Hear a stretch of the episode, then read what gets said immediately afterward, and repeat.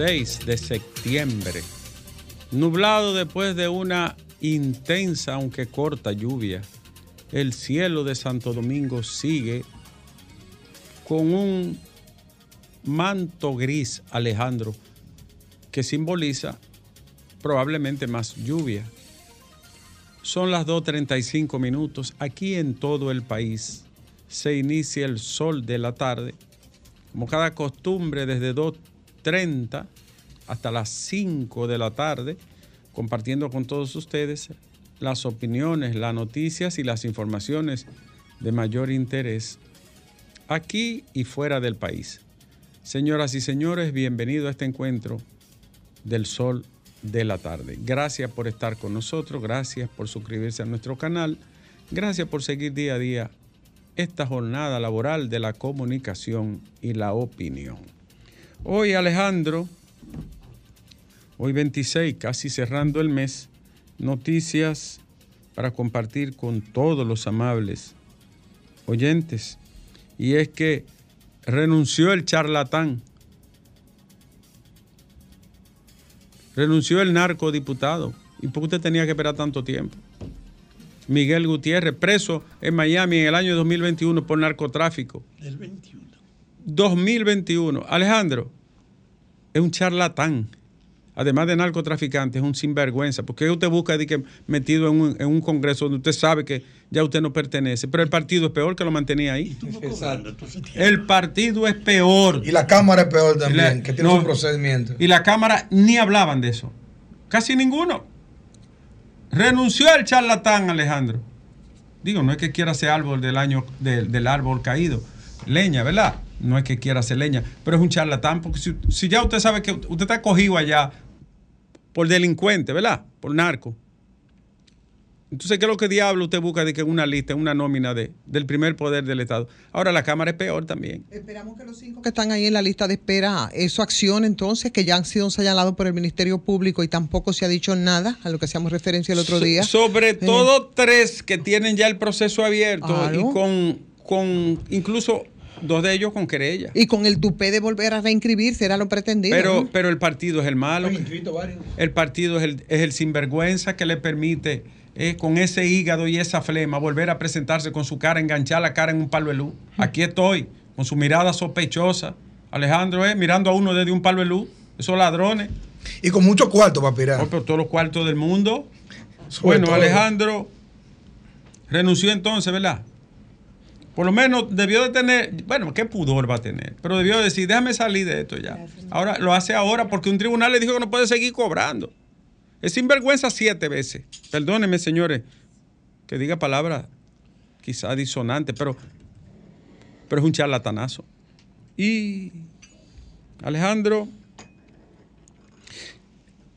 el encargado de De Norte, el ingeniero Cueto, tiene un embrollo bastante feo, porque hay un funcionario que está denunciando anomalías e irregularidades tendentes a corrupción en licitaciones y compras que se habrían hecho desde allí, violando las normas y el reglamento. ¿Dónde está ética? Está de fiesta, de parranda, que no ha llamado a Cueto. ¿Por qué Cueto no renuncia y dice, me quedo hasta que investiguen? Porque estamos hablando de un funcionario de categoría. El, señor Morrobel ha hecho la denuncia y dice que tiene las la pruebas y las evidencias. En cualquier país del planeta, señor Cueto, usted tendría que renunciar y esperar que lo investiguen. Y luego, si no hay nada, usted vuelve. Y si hay para la chirola, Alejandro, tú sabes lo que es la chirola, ¿verdad? Para el 15 de Asua. Digo, a él le tocaría en Rafael. Pero es una denuncia que lo embarra si no se aclara. Tú no puedes aspirar ni a dirigir un colmado, Cueto mientras tú tengas ese San Benito encima. ¿Y lo canceló? No es que yo te estoy acusando, yo estoy haciéndome eco de una denuncia de una persona que dice que tú incurriste en acciones impúdicas. No es, Hoy me llamó Cueto para pedirme no, que le hiciéramos un espacio aquí que él quiere que venir venga, a nosotros. Que venga, que venga. No, que le digamos la fecha. Que venga, él tiene todo el derecho a venir aquí. O que y, llame. Y a replicar, o puede llamar también. Pero, llamar. pero hace rato no, me que. a mí para pedirme ah, pero no es a ti que tiene que llamarte, que llame al programa. Hace rato que ese, ese lodo está corriendo y tú callado, Cueto. Tenemos más, Alejandro.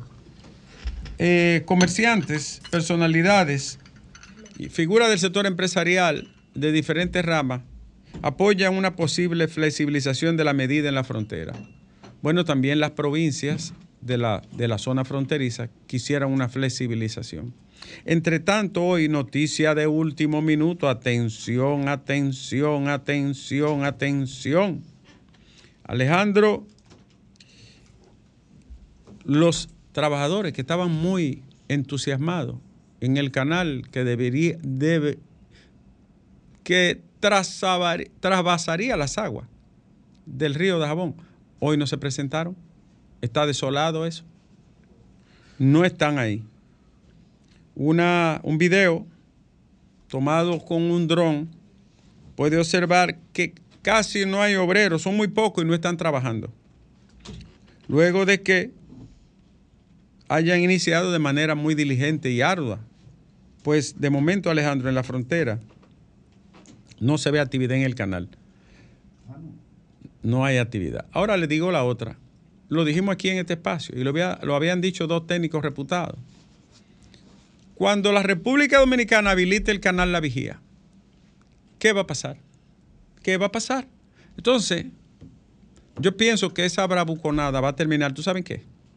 en nada. Además de que es tan bajo el, río y tan alto el canal. No da para tanta gente. Pero un rito. Es un chorro de agua. Es un chorro. Es porque no lo, hemos cuidado nosotros. Exacto. bueno, porque de aquel lado tiene un 2% nada más de, de, cubierta forestal. Un 2%. El resto está pelado por completo. Lamentablemente. De este lado tiene más de un 40%. Que todavía está deteriorado el de este lado y la cuenca también. Pero se han paralizado. ¿Por qué se paralizaron? No lo sabemos, pero en el transcurso de la tarde es muy probable que tengamos informaciones respecto a por qué los obreros que trabajaban tan rápida y arduamente en el canal se han detenido de momento. Alejandro, a propósito, eh, bueno, te iba a decir, la Dirección Nacional de Control de Drogas y la Policía en Montecristi fueron a allanar al tal Alex Pra. Dice la policía que lo enfrentó a tiro cuando fueron a allanarlo. Hay un fiscal presente incluso. Este muchacho tan joven, de apenas 23 años, tenía un historial delictivo y criminal, aliado con la famosa uva. Pero ¿cómo en un pueblo de tres calles, Alejandro, donde todo el mundo se conoce, estos tipos tenían de que siete años haciendo de todo ahí? o sea, ¿cómo puede pasar que en un pueblo pequeño donde, donde diablo estaba la policía en delincuencia con ellos? ¿Dónde estaba la DNCD de ahí de Montecristi? En delincuencia con ellos. ¿Dónde estaban los órganos del Estado que tienen que, velar, ¿verdad? Por la seguridad y que dan informes? En delincuencia con ellos. Porque de qué manera tres tigres, la UVA y dos o tres más, que mantenían en zozobra Montecristi, a Bajabón y toda esa zona. Mandaron un jefe para la zona de la DNCD, un tipo serio, le entró, le cayeron a tiro al jefe de la, dirección de droga ya. Atención, atención, el presidente de la DNCD, ese hombre hay que protegerlo y cuidarlo. Le cayeron a tiro, que se salvó milagrosamente. Pero ya, lamentablemente, el joven, porque da pena que un joven de 23 años esté hoy bajo tierra. Ahora, hizo muchísimo daño ahí, metió terror, hizo de todo. Con 23 añitos de edad. Los vendedores del kilómetro 9 de la autopista Duarte reclaman que se le atienda y se declaran en vigilia ante el desalojo. Mis hijos, lo primero es que esas son tierras del Estado todas. Ustedes no tienen un papelito ni de fe de bautismo. Yo no quiero que lo atropellen ni lo desalojen de manera arbitraria, jamás. Además son gente seria que se gana la vida trabajando ahí. Pero hay que dar paso a esos 14 carriles. ¿No es así? Claro. Entonces, la gente del gobierno que no lo atropelle, que lo tome en cuenta, una subvencioncita, ¿verdad, Alejandro? Pero toda esa tierra es del Estado. Y la que está al frente también, donde está Antonio Marte. Del Estado, todo. Lo de la parada de guapo. Todo es del pueblo dominicano. Incluyendo donde están ustedes ahí metidos, negociando y los que están al frente también. Entonces hay que pagarle también. Digo, yo no quiero que lo atropellen. Pero esos 14 carriles, 7 y 7, sería un descongestionamiento, que es un plan que está elaborado hace tiempo, es un plan máster y no se había podido desarrollar. Desde Leonel Fernández está hecho ese estudio, de cuando el, el, expresidente Fernández dirigió la nación. Entonces, eso hay que hacerlo, mis hijos. Con el dolor de mi corazón y el consuelo en mi angustia, eh, eh, que le paguen algo, pero tienen que desalojar, tienen que sacarlo, hijos de Dios. Eso, eso, eh, la gente que camina por ahí ni seguridad tiene. ¿Eh? Tú has visto como la pobre gente, los viejos, los niños. No, cuando lo deja un vehículo es un desastre. Porque el Estado permite todo eso, las alcaldías deja que crezca, que crezca, que Que crezca. crezca. Uno siente como que lo van a atracar cuando No, uno se no, monta es un desastre. Y los haitianos arriba en el puente, Sí. con, llenos de vendiendo pendejadas. Desde pantaleta, redecilla, rolo, eh, eh, pintalabio de, de pintas hocico largo. Tu- Toda esa cosa, Alejandro. No, así no. ¿Y qué capital del carajo es esta? Ahora, no quiero que lo atropellen, ni lo maltraten, ni que lo saquen así tirado a- al abandono. Pero de que están ocupando un área que no es de ellos, eso está clarísimo. Igual que Antonio Marte. Y Alejandro comenzó el pago del bono de emergencia para los afectados por la explosión de San Cristóbal. Regístrense, mis hijos, vayan a la gobernación y averigüen. Le están pagando 20 mil pesos a las personas afectadas y a los familiares también. La huelga convocada en San Francisco de Macorís por 48 horas se cumple casi de manera total, Alejandro. Yo siempre he apoyado la huelga, Alejandro. Tú sabías, aquí entre nosotros, tú ves, porque uno no puede estar agitando en la radio. Siempre he apoyado los movimientos huelgarios. Es más, yo fui tesorero una vez, eh, en la zona del Cibao y Bonao y todo eso. Sí, yo fui, ¿tú lo sabes? Ah, ¿cómo? Este, para mí que este era caliente, allá. No, de la gente feliz. Entonces, Cuando te apresaban, averigua por dónde es que. no, me- él sabía. Sí. Yo nada más caí preso como tres veces. Eh, Pero lo de San Francisco, Ricardo, es una constante. O sea, no es nuevo y No, San no, no Francisco siempre ha reclamado Toda la a todos vida, los, a todos Francisco, los gobiernos. El PRM lo apoyaba cuando estaba en la oposición. Claro. Eh, Este PRM que ahora lo está persiguiendo a ellos, lo apoyaba, Alejandro. Los PRM, digo, no puedo decirle eso, ¿no? Los PRM apoyaban la huelga y ahora andan atrás de ellos. Ricardo, ¿y tú caíste preso entonces? Varias veces. Varias veces. Adiós mío. Y su palo le dieron ¿Y también. quién te da Cofelinova? Para gloria y honra. De Bonao. Bonao también es una de esas comunidades que, Claro. que, que so- fueron, No, no han, sido, empalmábamos. han sido siempre muy aguerridas. Yo recuerdo el barrio Prosperidad, donde todos los Oh. reporteros salíamos de Garitao de Pero aquí a cubrir los la huelga. le metieron droga por Ok. arriba y por abajo.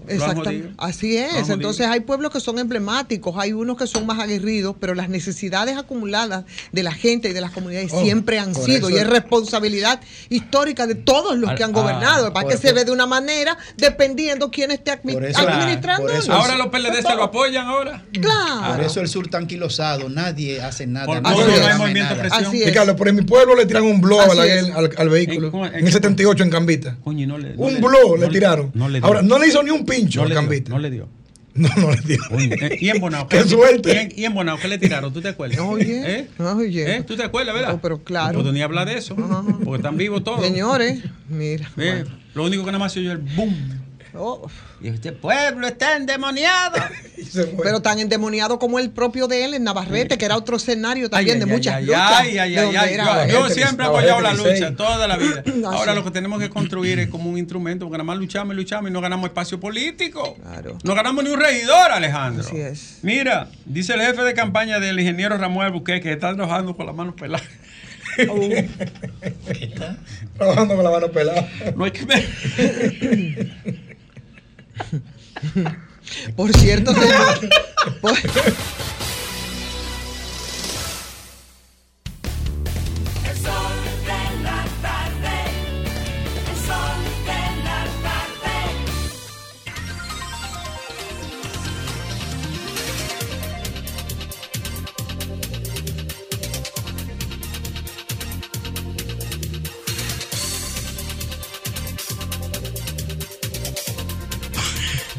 Bueno, señores, por cierto, vamos a conversar más tarde con Ramón Alburquerque, justamente, que ahora está en el marco de esta feria nacional- entonces. En, en el marco de la, de la, de la feria del libro, puso ¿Por a circular un libro. Es que un estratega no puede decir Fue una fuente que le pasó a Alejandro, Ricardo, no, la porque yo aspiré a alcalde una vez Bonao.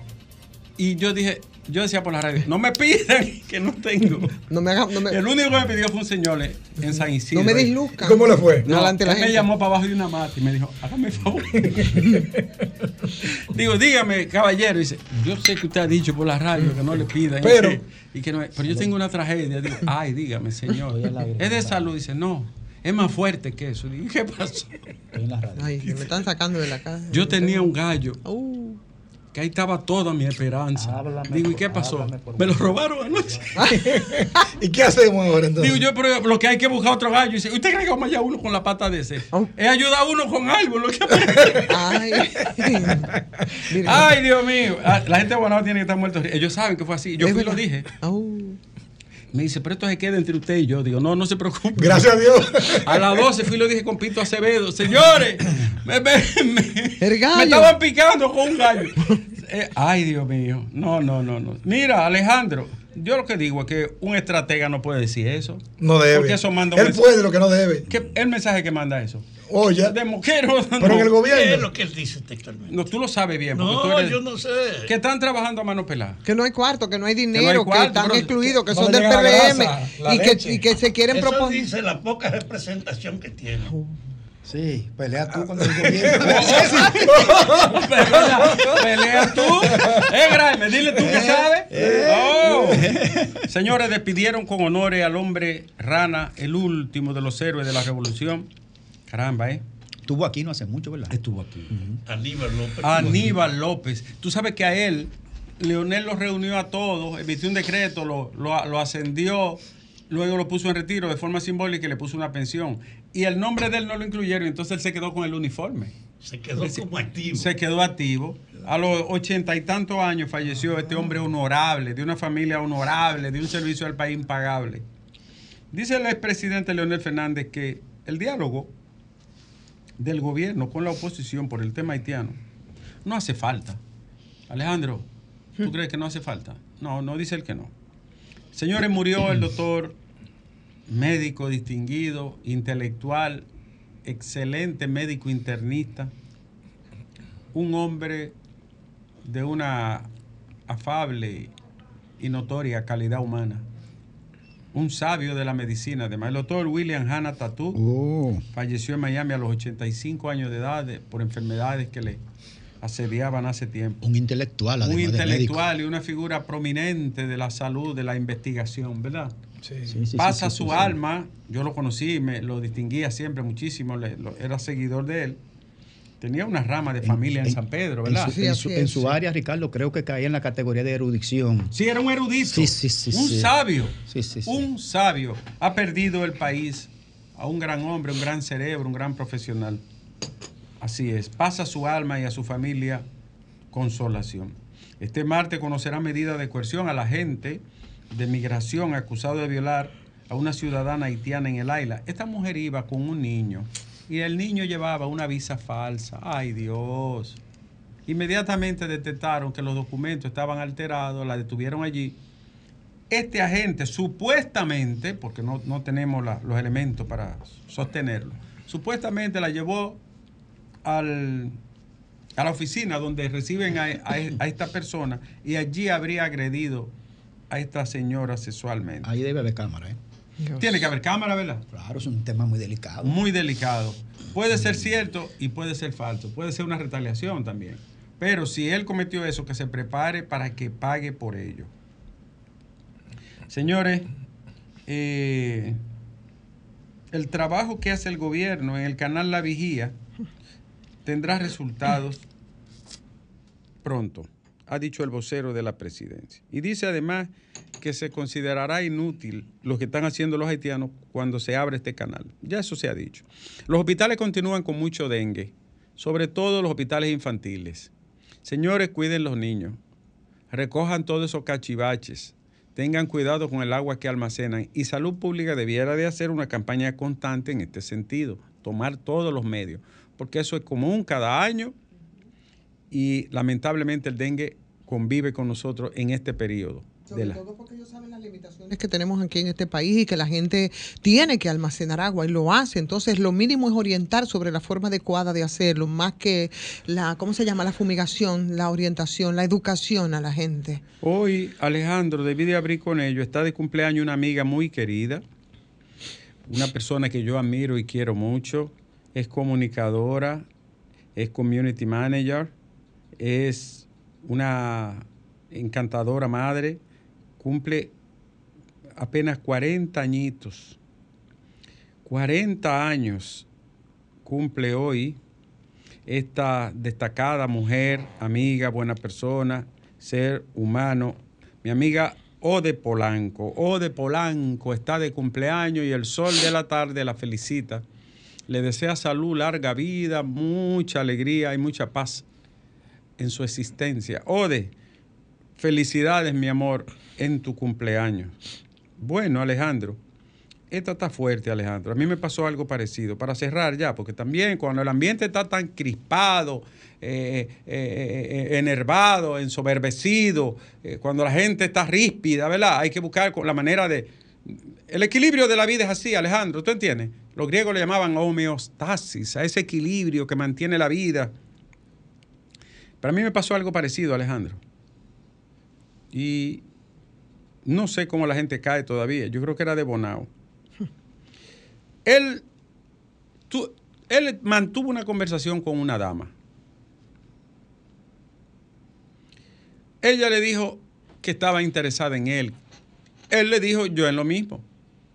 Mantuvieron una química, pero una química virtual nada más. A lo poco día ella le dijo, tengo un problema, una necesidad. Y él le dijo, no, vamos a ver en qué puedo servirte, porque el hombre está enamorado. Alejandro, ella le dijo, te voy a mandar mi cuenta de ahorro para que me deposite algo, porque tengo una, una urgencia. Y el hombre enamorado y solidario le dijo, ¿y cuánto tú necesitas? 80 mil pesos. Dijo, ah, no, eso, yo hago el esfuerzo. Alejandro, con eso se compran dos vacas. Le depositó 80 mil pesos a Alejandro. Inmediatamente se hizo efectivo el depósito. Se bloqueó. Como me pasó a mí, Alejandro. ¡Lo bloqueó!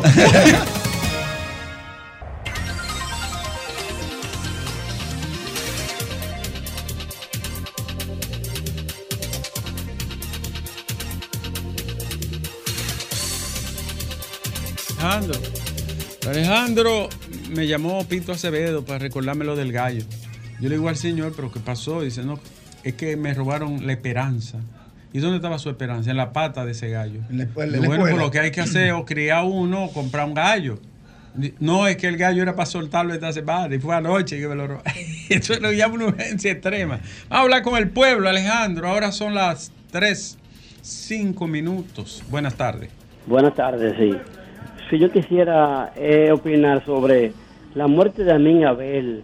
Señores, Amin Abel murió y, y en, la, en su partido había gente infiltrada en aquella época. Había gente de la CIA infiltrada. ¿Tú entiendes?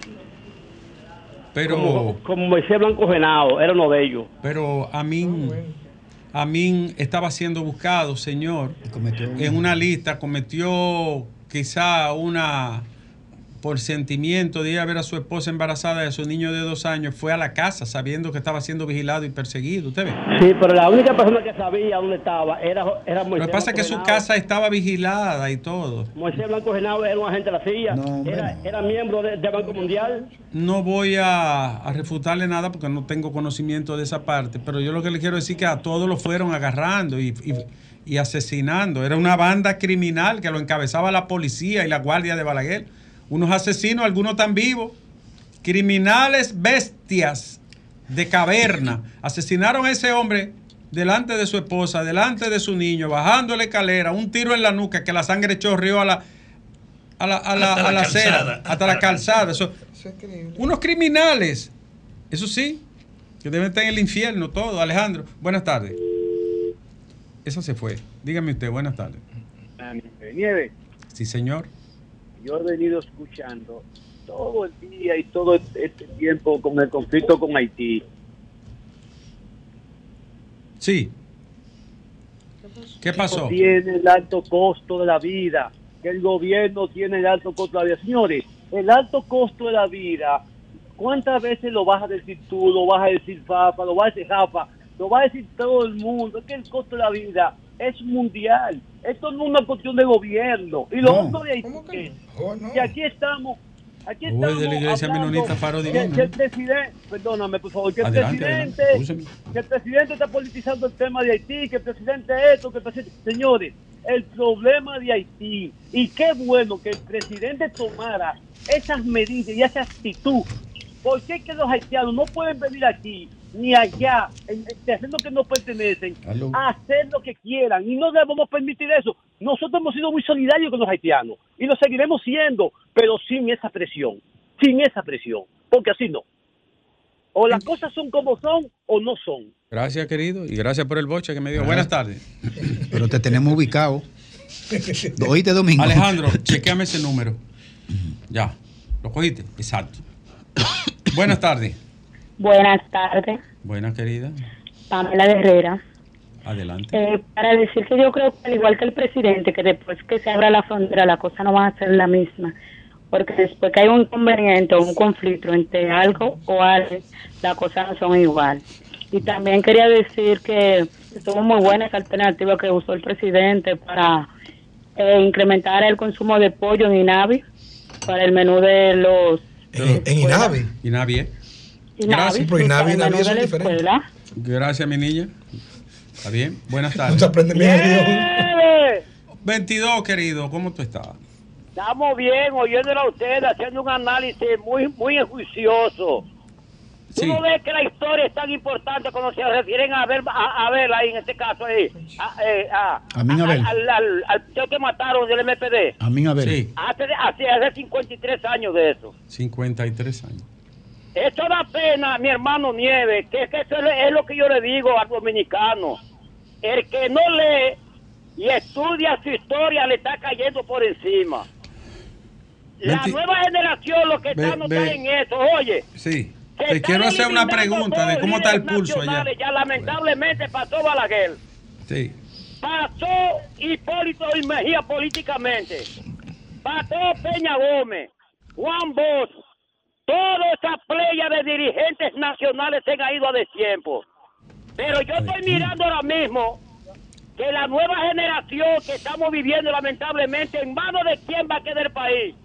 Eh. Porque ellos no están en eso. 22. No están en eso solamente. 22. Hablan por sí mismos, Nieves, por sí Pero mismos. escúchame, escúchame, te quiero dígame, preguntar. dígame ahora. Yo creo en lo que tú me digas, pues tú siempre has sido un hombre honorable y dice la verdad. Dime cómo está el pulso político allá. ¿Cómo está Kennedy? ¿Cómo, cómo está, ¿Cómo está la cosa? Valentín? ¿Cómo está la cosa? Remigio, Gadi, ¿cómo está la cosa? ¿Cómo va? Bueno, todo hay un problemita ahora mismo. Le voy a decir la verdad con, con honradez y, y facilidad. Yo lo sé, dímelo.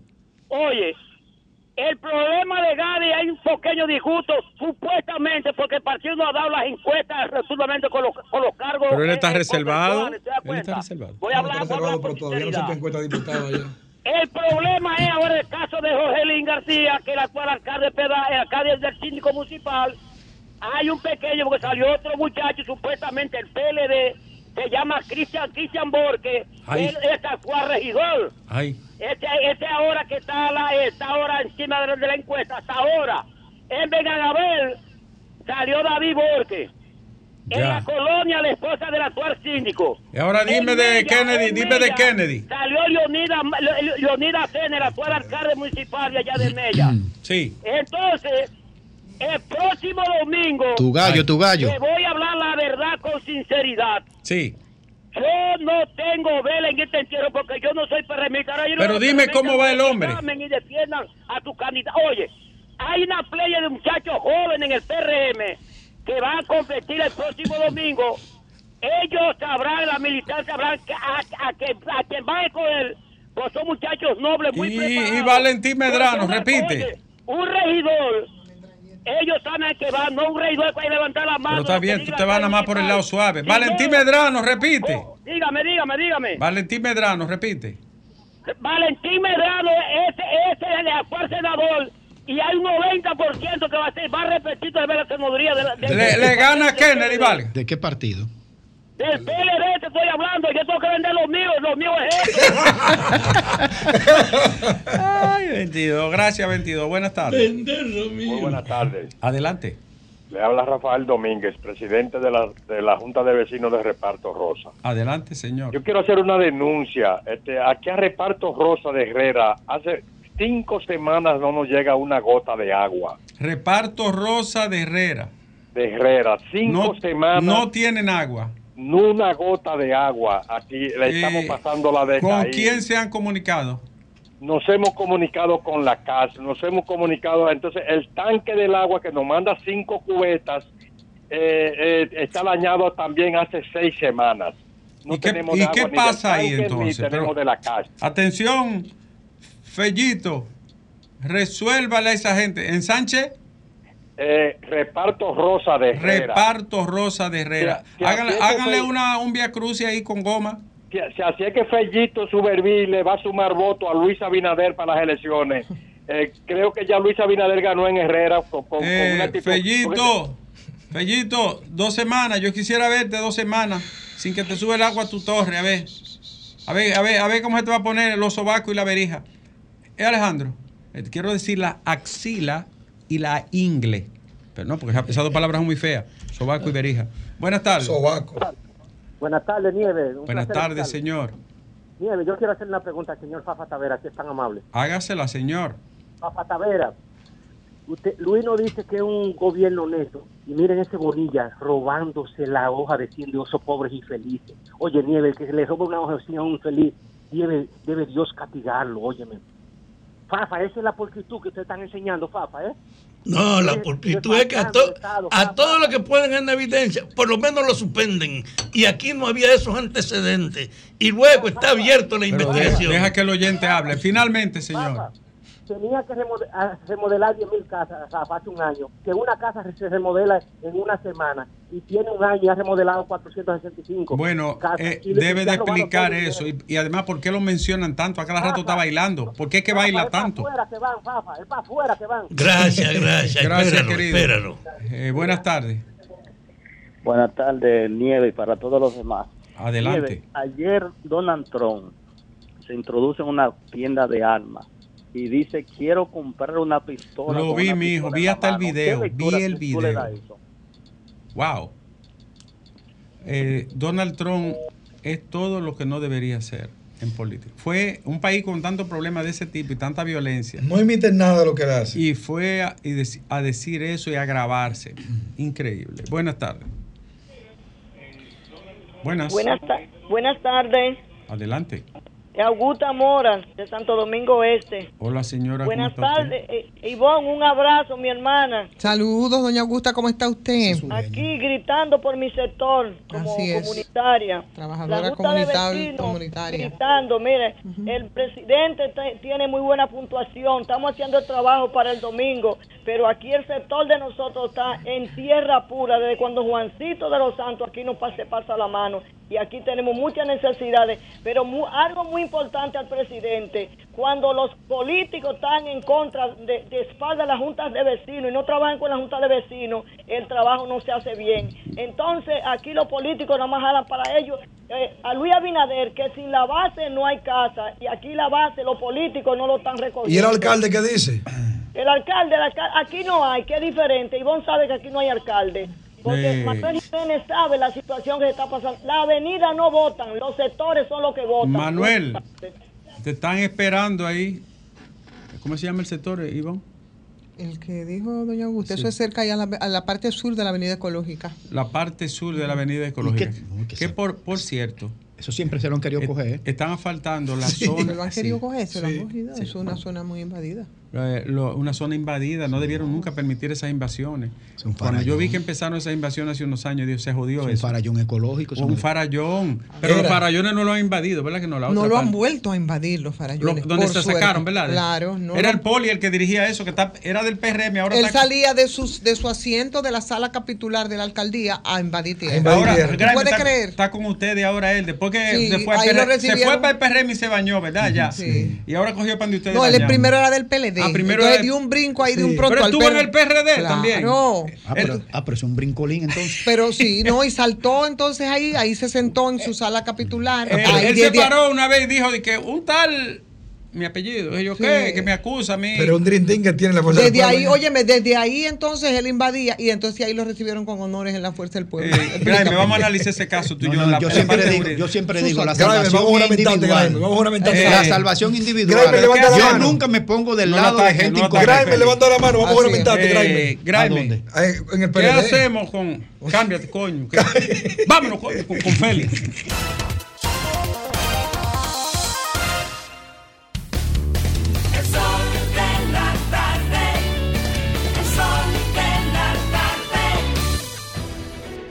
Sol 106.5, la más interactiva. Una emisora RCC Miria. Sol 106.5. Ahora son, Alejandro, las 3:22 minutos aquí en toda la República Dominicana y es el tiempo en que don Fafa Tavera abre el sec de los comentarios en el sol de la tarde. Gracias, Nieve. Esta mañana leí un artículo de Pablo McKinley hablando de un conflicto ético presente en este país. Yo he estado permanentemente hablando de la... Sí. Una pluma brillante. Eh, es planteando un problema que a propósito de Haití está sobre la mesa. Y es, es un problema de envergadura que necesita un esfuerzo colectivo o no. Es de hecho una propuesta que debía propiciar un espíritu de, por lo menos de apertura de diálogo y de cooperación. Pero él plantea un hecho que es lo que me motivó a recuperarlo como tema, un hecho de que la oposición tiene un conflicto con esta crisis. En el fondo, no quiere que el presidente tenga éxito, quisiera que a propósito de esta situación, que se le empeore, que se degrade, porque lo que cada quien aquí aspira es a resolver situaciones y a sacarle ventaja. No es frente a un sentimiento, qué es lo que corresponde al país, qué es lo que vale la pena, qué es lo que debe merecer nuestra atención. No, eso no vale en política. Y es verdad que en este problema hay un cruce entre los que se oponen o son parte de la oposición y la gente que defiende al gobierno. El gobierno puede meter la pata, puede tener una medida de poco alcance, puede tener una consecuencia sobre algo que previó.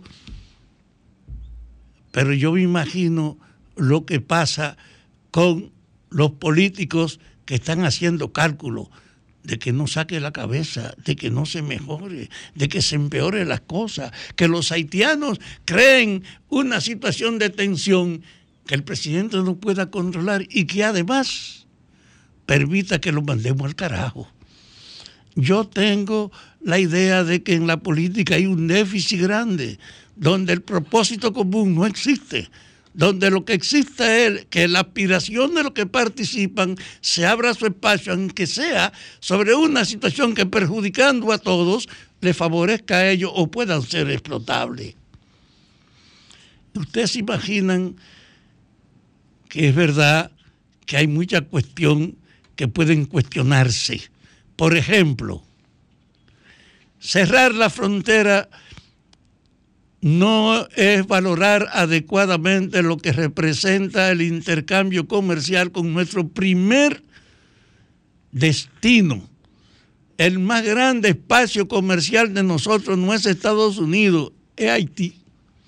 Y la repercusión sobre los sectores sociales es evidente que de alta perturbación y que crea un estado desesperante donde ellos tú no le puedes pedir que cuestionen qué es lo que conviene cuando están enfrentando al hecho de lo que le perjudica que es su vida. Con ello hay ese conflicto entre los intereses nacionales y lo que son su propio interés. Pero los partidos políticos no se atreven a plantear un espacio de discusión colectiva, un esfuerzo donde pueda discutirse globalmente qué hacer, donde pueda pensarse que ese conflicto con Haití va a durar, puede que no sea resuelto de inmediato y que independientemente de lo que dure ahora o de lo que se agrave, es un problema que va a ser permanente en este país. Con Haití, pues, debía prevalecer la idea del servicio que la política expresa. El hecho de pensar qué es lo que le conviene en este momento y cómo la gente poner por encima de sus aspiraciones su voluntad de cooperar para que enfrentemos una real amenaza, no solo para el orden, sino también para el futuro inmediato. Yo espero, pues, que el presidente de verdad tenga la flexibilidad de sabiendo que maneja una crisis que él llevó a nivel global, que va a seguir comprometiendo a otras naciones para venir a aportar en el hecho de tratar de ayudar a los haitianos a ver si pueden establecer el orden. Independientemente de eso, hay una realidad. Los dominicanos y Haití somos inseparables. Es decir, nosotros estamos interesados en que Haití se organice. A nadie le hace más daño que a nosotros el desorden de Haití. Pero los políticos aquí, lo que están viendo es lo que les conviene. Y yo imagino cómo se están riendo los políticos cuando ven que se puede dificultar la solución de Haití o que puede haber una solución a corto plazo. O que a Abinader, que ha hecho una gran, una gran aceptación con algunos de los pasos que ha dado, pueda seguir tomando un camino que efectivamente lo ponga por apoyar a Haití en primer lugar. Señores opositores, alguna vez la patria tiene que estar por encima de sus propios intereses grupales.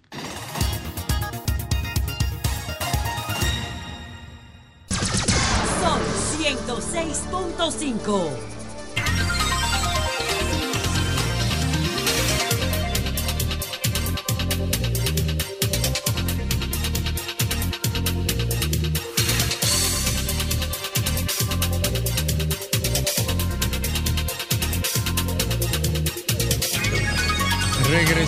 Alejandro. Ahora son las 3:34 minutos aquí en todo el país. Nos place, nos complace bastante tener aquí en cabina en la tarde de hoy nuestro entrevistado de estrella de este día y la semana, el ingeniero Ramón Alburquerque, amigo, comunicador, polímata, hombre de vasto conocimiento y además precandidato presidencial por el Partido Revolucionario Moderno, ingeniero. Y bravo, agrégale, y bravo. No, guapo ¿Eh? también. Sí. Que acaba de, de sacar y poner en circulación un texto para la historia del conocimiento, no solo de energía, del cosmos a los humanos, tratado de energía moderno, ingeniero Ramón Albuquerque. Ingeniero, buenas tardes.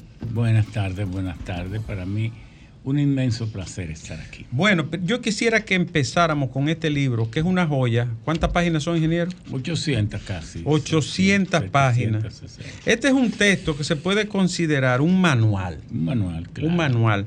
Quien quiera introducirse en el mundo de la energía, en cualquiera de sus ramas, órdenes y disciplinas, tiene aquí una fuente formidable para adentrarse en este campo tan... tan Porque la energía es anterior, es premisa de todo.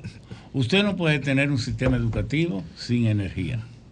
No puede tener un sistema este, de salud que funcione bien sin energía. Ni siquiera la seguridad alimentaria, si quisiera, si fuera posible, sin seguridad energética.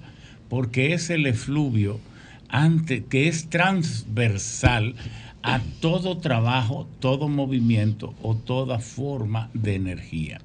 Eh, pero el sistema civilizatorio que tenemos eh, usa eh, predominantemente tres, dos formas de manera conspicua, pero en forma de energía primaria usa varios. Y esas dos conspicuas o sobresalientes son la energía eléctrica. Todo el afán es cómo convertir, cómo producir energía eléctrica, cómo convertir las fuentes de energía, sean fósiles, sean hidráulicas, solares, eólicas, marinas, sean atómicas, nucleares, de fisión, ahora que bus- buscamos la fusión geotérmica y bueno, y marina, que son nueve formas de energía. Todo ese afán es cómo producir electricidad, porque la electricidad es el, el fluido que mueve el proceso civilizatorio en que vivimos. Y por otra parte, básicamente para el transporte, entonces los combustibles para los motores de combustión interna, que es la otra parte que completa el 95% de la energía. Bueno, y ahí en ese libro también te dice cómo traspasar de los fósiles a las energías limpias, las energías renovables, todo esto. Yo creo que ese libro nos pusimos a pensar, ¿qué libro hace falta? Y buscamos en China, en Japón, en, en Europa, y entonces dijimos, no hay en un solo texto, aunque tenga 800 páginas, un libro. Entonces, ¿qué pasa? Las altas matemáticas son necesarias para diseñar los equipos complejos y las plantas y los instrumentos complejos, pero no para usarlo, porque todo equipo, por complejo que sea, toda planta, Punta Catalina, está operada por un manual. Y en ese manual es casi una receta de cocina. Tú no necesitas las altas matemáticas para entenderla. Entonces nosotros decidimos, vamos a escribir un libro con las mínimas matemáticas para no apartarlo del lector global y por eso hicimos un libro que cualquiera puede Esto leer. es un aporte, señores. 800 más de 800 páginas. Y además, miren qué diseño tan lindo. Esto es un aporte y es una producción bibliográfica que enaltece la ciencia y el saber del país. Suponemos que irá a, la- a las universidades. Gracias, Ramón. No, eso ingeniero. ya hay universidades. Ah, ya. Porque ese libro, en, la- en realidad, yo lo llevé primero al Instituto de Energía de la UAS. Y las personas más encumbradas en materia de energía le dieron su apoyo apoteósico. Entonces, incluso el, el prólogo lo, lo ¿Quién hace el prólogo? José Luis Moreno San Juan. Oh, una, una autoridad Sí, claro, ética claro, y claro. profesional. Miren, a propósito de energía, maestro. Alburquerque, don Ramón, eh, una situación, quizá usted se ha expresado, pero yo no la he visto. La contaminante producción de energía en los cocos de Asua por una planta, creo que de origen turco. ¿Usted se ha expresado a nivel de esa producción Sí, de yo he energía dicho, contaminante? No, no, yo he dicho, yo he dicho ¿En Asua? que sí, yo he dicho que posiblemente el hombre contamine donde quiera que vaya porque el hombre desarrolla tecnologías. Antes de que el hombre desarrollara tecnología, él era parte de la biodiversidad. Pero al introducir el desarrollo tecnológico de algún grado, todo lo tecnológico que multiplica la fuerza primaria del hombre, entonces agrega una contaminación. Por tanto, eh, es iluso pensar que vamos a generar electricidad, a menos que no sea por fuente solar, hidráulica, eólica, geotérmica, sin contaminación. Eso es. Entonces, eh, ahí se ha creado un problema, pero yo les recomendé. Pero al una- es una contaminación agresiva, No, ingeniero. no, Está- porque hay un problema Yo serio entiendo ahí. que la planta hizo, lo que usan es. ¿Qué es lo que usan este, esas plantas ahí de, de, De los asua? De lo- sí, sí. los negros, A sí. mí me parece que lo que van a usar es este eh, eh, fuel oil. Fuel oil. En este tiempo, Pero no, pero no es que en este tiempo, que si no nos vamos a quedar Doctor, sin, sin luz. a propósito- Esto, Perse, en esto se parece mucho al tema haitiano. Oiga, ese libro está escrito para que entendamos que la energía debe ser producida aprovechando el sol, el viento y todo. Pero ¿qué pasa? Que hasta que no tengamos parques para almacenar la energía que producimos tendremos que seguir utilizando. Eso es lo que se llama la transición energética. Para pasar de los fósiles totalmente a las fuertes Están limpias. muriendo los peces y las. las- ¿Me atiendes? Para pasar ahí, nos vamos a quedar entonces a pagar el país. Sí, doctor, el- a propósito. Entonces, para terminar el juicio y Bueno, hacerlo equilibrado, es yo recomendé que a los que están con esa planta, este, lo monten en una guagua y lo traigan aquí a los amas. y se le enseñen las plantas que están ahí. Al lado de la estrella del norte. Sí, a todo eso, porque hay daño ecológico, es lo que acabamos de decir. Pero no hay forma de que saltemos de golpe a lo solar y a lo eólico, porque esas formas de producir energía no son gestionables totalmente. Y además, usted instala un molino de viento. ¿Cuál es el factor de planta de un molino de viento? 32%. ¿Qué significa el factor de planta? Del tiempo que el molino de las 24 horas, ¿cuántas horas funciona? En materia de las plantas solares, son 5 horas, nada más, de las 10 de la mañana a las 4 de la tarde, hasta que no desarrollemos plenamente los parques de almacenamiento no hay forma entonces de depender solo de esas formas de energía. Por tanto, siendo yo y escribiendo ese libro, aspirando a que todo sea limpio, tengo que decir que no hay un solo país del mundo, a menos que no sean aquellos 10 o 12 que tienen tanta facilidad, tanto este, cuencas hidrográficas. Colombia, por ejemplo. Ingeniero, pero, pero a propósito de esa energía limpia, la que usted esgrime, ¿qué entonces podemos esperar y cuándo, hasta cuándo sería la vida útil de Punta Catalina, por ejemplo? Ah, bueno, no, pero Punta Catalina, eh, ya el país entra en- y el mundo entra en una etapa de desarrollo de los parques de almacenamiento de energía. Lo que hizo Elon Musk allá en el sur de Australia, que llamó a juicio el gobernador de Australia Sur y le dijo en el, mil- en el 2019, le dijo, en tres meses te voy a instalar un parque de 100 megas y lo hizo en 68 días. Y está funcionando. Y se está recabando informaciones. Ojalá que eso ya llegue lo antes posible porque República Dominicana sí que tiene zona por su radiación solar, su intensidad de radia- radiación solar, tiene fácilmente más de 30 eh, lugares para instalar más de 30 mil megas. Y, también en, en lo eólico, pero en lo mareomotriz, en lo undimotriz, en la energía eh, azul, en las corrientes marinas, solo en los nuestros mares y nuestros océanos, nosotros en 10 o 15 años vamos a tener, vamos a extraer toda nuestra electricidad de ahí. Solo que nos va a tomar unos años. En lo que eso llega, tendremos que seguir usando formas, plantas en barcaza. Es más, los apagones que hay ahora, no quiero yo decir que nadie tiene que, tenga que llevarse de, de nosotros, pero ustedes mismos son testigos que yo tengo dos años y medio. ¿Por qué son los apagones ahora, doctor? Diciéndole dónde deberían estar, instalar eh, cada planta, cuántos debían, cuántos megavatios debería tener cada planta. Y predije todo lo que iba a pasar.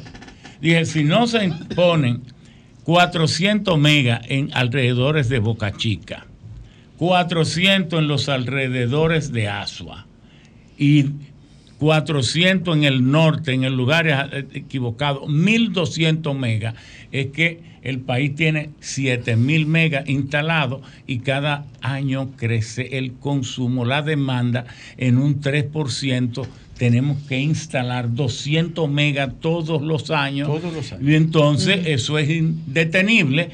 Ojalá poder hacerlo todo en solar, pero entonces hasta ahora, si lo instalamos en solar, tendremos que consumirlo entre las 5, 10 de la mañana a las 4 de la tarde porque no tenemos almacenamiento.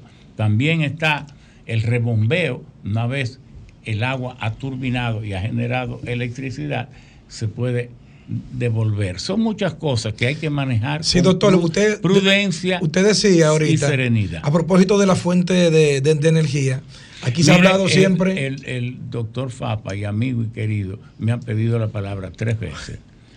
Yo me voy a poner de defensor de él. ¿Va a defender a Fafa? No, no hay problema, Fafa, adelante. Gracias, pregunta. gracias. Es una pregunta. Tú has hecho un resumen aquí de que tu libro es un proyecto general que incorpora todas las modalidades de la generación de energía Sí, y de correcto. su conservación. Correcto. Ese es un texto que debía estar en manos de todo el Estado. Eso va para la Para que universidad. hubiese una real articulación. Por ejemplo, a mí me sorprende tantas, tantos mecanismos institucionales vinculados con la electricidad. 5, 6, 7, 8, 9. Hay una atomización administrativa. Y si eso es así, imagínate con la generación. ¿Tú no tienes alguna idea para tratar de propiciar con este libro una discusión precisamente en los mecanismos oficiales y en las universidades sobre esto? Porque esto que tú, Tú estás dices diciendo una cosa que- merece un proceso de Sí, no, naturaleza. tú dices, Fafa, con tu agudez de siempre. ¿Qué falta en el país? Falta cultura, lectura y conocimiento en los mismos actores.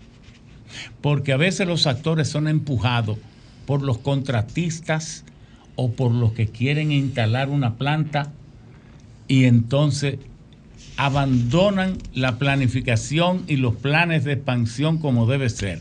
Ojalá que este libro, yo no se lo puedo imponer a nadie, ojalá que ese libro sea leído a profundidad, porque ya dije que ahí están, tiene 27 capítulos, y si tú puedes buscar ahí en el capítulo del 24 en adelante, creo que es, donde está elemento para una política energética, para que se sepa, pero también contiene la política energética de cada país del mundo y de cada región del mundo, y donde se tiene peor conceptualización con una crisis de 50 años, este es un país solo superado por Haití, que el pobre, mientras nosotros consumimos 1.400 kilos por persona por año, ellos consumen menos de 300 kilos por persona. Pero que Ivonne ha dicho, año. Ivonne- Ivonne ha dicho algo es- importante sobre poner a Drácula a administrar el banco de sangre. Sí, doctor, el sí. caso de, doctor, le hacía la pregunta caso de, de le- hacía la pregunta ahorita antes de entrar con Fafa. A propósito de la fuente de, de energía, aquí se habla mucho del tema petróleo en República Dominicana, de las exploraciones que hay en San Pedro y otro porazo, a que se habla inclusive. Eh, ¿qué, qué Ah, es- bueno, esa es una contradicción porque queremos hacer la transición hacia las fuentes limpias de energía, buscando- pero entonces estamos desesperados por encontrar petróleo. Pero hay petróleo aquí. ¿Hay petróleo? Bueno, sí, hay petróleo, pero una ¿Y qué ha pasado entonces? No, no. Calma, en todo tiene que tener calma. Calma, yo- yo- Porque si no, tienes que comprarlo. ¿Y dónde lo venden? No, eso. No, no, mire. Vamos a ver. Una roca es donde se forma el petróleo y a eso se le llama roca génesis. Otra roca es donde, cojan papel y lápiz, pueblo. donde aparece el petróleo, que se- le llamamos roca trampa o roca almacén. Y hay otra roca que se llama roca de transición. Originariamente, ¿cómo se formó el petróleo? La de, El la de Quito, do- eh, no, eso es otra cosa. Los, esos son unas no arcillas, no arcillas súper endurecidas de una micro ta- tamaño de partícula en los gránulos que la conforman, que le llaman lutitas o esquistos bituminosos, donde ha prosperado la tecnología del fracking, de la fracturación hidráulica. Bueno, pero el petróleo originalmente se formó en los grandes pantanos, grandes humedales o en los fondos marinos y lacustres.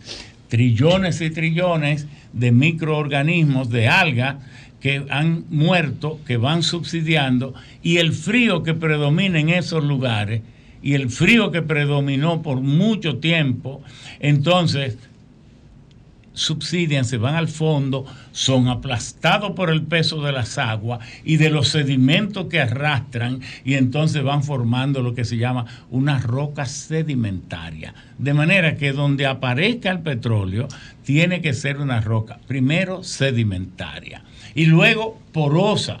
¿Por qué? Porque si había un micro organismo o un organismo que quedó atrapado en ese sedimento, ahí, cuando ocurra la descomposición, porque toda materia orgánica que se descompone en ausencia de aire se convierte en hidrocarburo y allí queda un hueco lleno por el líquido o el gas en que se convirtió esa materia orgánica. Entonces, segundo elemento, la roca donde aparezca petróleo tiene que ser sedimentaria. Segundo, tiene que ser porosa. Y luego, para que se pueda sacar, porque si no fuera un esquisto, una roca compacta que por más perforaciones que usted haga, nunca va a brotar el petróleo. Entonces, la roca, para que cuando usted haga una perforación pueda aflorar, sea el gas o el petróleo en forma líquida o semilíquida, la roca tiene que ser permeable. Ahora, por eso es que a ningún pozo petrolero se le ha podido sacar nunca más del, 70, del 30% del petróleo que contuviera en su momento inicial. ¿Por qué? Porque la permeabilidad de la roca nunca excede más del 30%. una brega. Entonces, el petróleo está en un 70% en los lugares donde se diga se acabó. Entonces ahí vienen las técnicas secundarias. Ahora bien, aquí se ha encontrado que esa roca sedimentaria, porosa y semipermeable existió, que ahí está en Higuerito, en Asua, y que sí que hay ¿Y en en, varios lugares. En el país se han hecho 107, 118 perforaciones. ¿Y por qué no se explota? Y eso, porque, oiga, porque yo le estoy diciendo que hay. Pero, eh, ¿qué es lo que pasa? No aparece en cantidades comerciales. ¿Y qué es lo que están buscando entonces, ingeniero, ahí en ese en la- litoral sur, en en- ese litoral del este, Ah, con la empresa Ah, bueno. Apache, En que la es el- olla- Apache. Apache. Ingeniero, en la olla que se forma Ah. entre la costa colombiana y venezolana y nosotros. No, no, no. ¿Habrá eso- o no habrá? No, no, no. Ya es otra. Es un atrevimiento de la imaginación buscando Sí, sí, sí, cue- yo soy un cuencas. atrevido, sí. No, no. Es más, más razonable ir a esto. ¿Por qué Apache está por ahí? Exacto. Porque si usted busca en sus eh, teléfonos, búsquese ahí. US Geological Survey, el Servicio Geológico de Estados brillante. Unidos. De Estados Unidos. Si usted se lo busca ahí va a encontrar que en el 2013 el Servicio Geológico de Estados Unidos hizo unos estudios en Puerto Rico, en su territorio, y encontró, encontró algunos valores explotables de gas natural y de petróleo en la zona de Puerto Rico tirando hacia acá, hacia el oeste. Y el propio Servicio Geológico de Estados Unidos del 2013, en el documento que aparece publicado, búsquenlo, dice que puede extenderse hacia acá. Entonces es razonable. la misma conformación de Cuba también. La misma estratigrafía. Cuba, Cuba es otra cosa. Pero no es la misma. Porque, sí, sí, oye lo que ocurre. Cuba- en porque Cuba todo, saca. Sí, Cuba produce como 38 mil barriles diarios de un petróleo que, como el de Venezuela, es no, no solo azufrado, es mucho contenido, es muy pesado y ultra pesado. Entonces esos petróleos necesitan diluyentes. Por ejemplo, Venezuela, mucha gente no sabe que para Venezuela vender su petróleo tiene obligatoriamente que comprarle a Estados Unidos la tercera parte de lo que vende. Y aún hoy se lo está comprando, porque si no, el petróleo de Venezuela, tanto, Venezuela tiene siete cuencas. La cuenca de Falcón, la, fanca- la, la cuenca del lago de Maracaibo, la cuenca de, de Apure, Portuguesa y, y- y- y- y Barcelona, bueno, Barcelona, la cuenca de, de Guárico y la zona, la zona de la franja, la franja del Orinoco, que va desde el estado de Guárico, pasando por Anzoátegui, por Monaga hasta el Delta Macuro que se va al Atlántico. Y ahí en el norte está en el estado de, de Sucre, en la cuenca atlántica ya. Por ahí tiene también una cuenca muy productiva. Ahora, ¿qué pasa? Que el petróleo de Venezuela, en su gran mayoría, porque ya agotó el de la cuenca del Orinoco, de la cuenca del Maracaibo, del estado de Zulia. Allí fue donde en agotó. 1863, en la, cuen- en la finca de, de Manuel Pulido, en 1863, en un terremoto, reventó la tierra y fue un río de petróleo. Y desde allí entonces, bueno, eh, se explota en el estado de Zulia.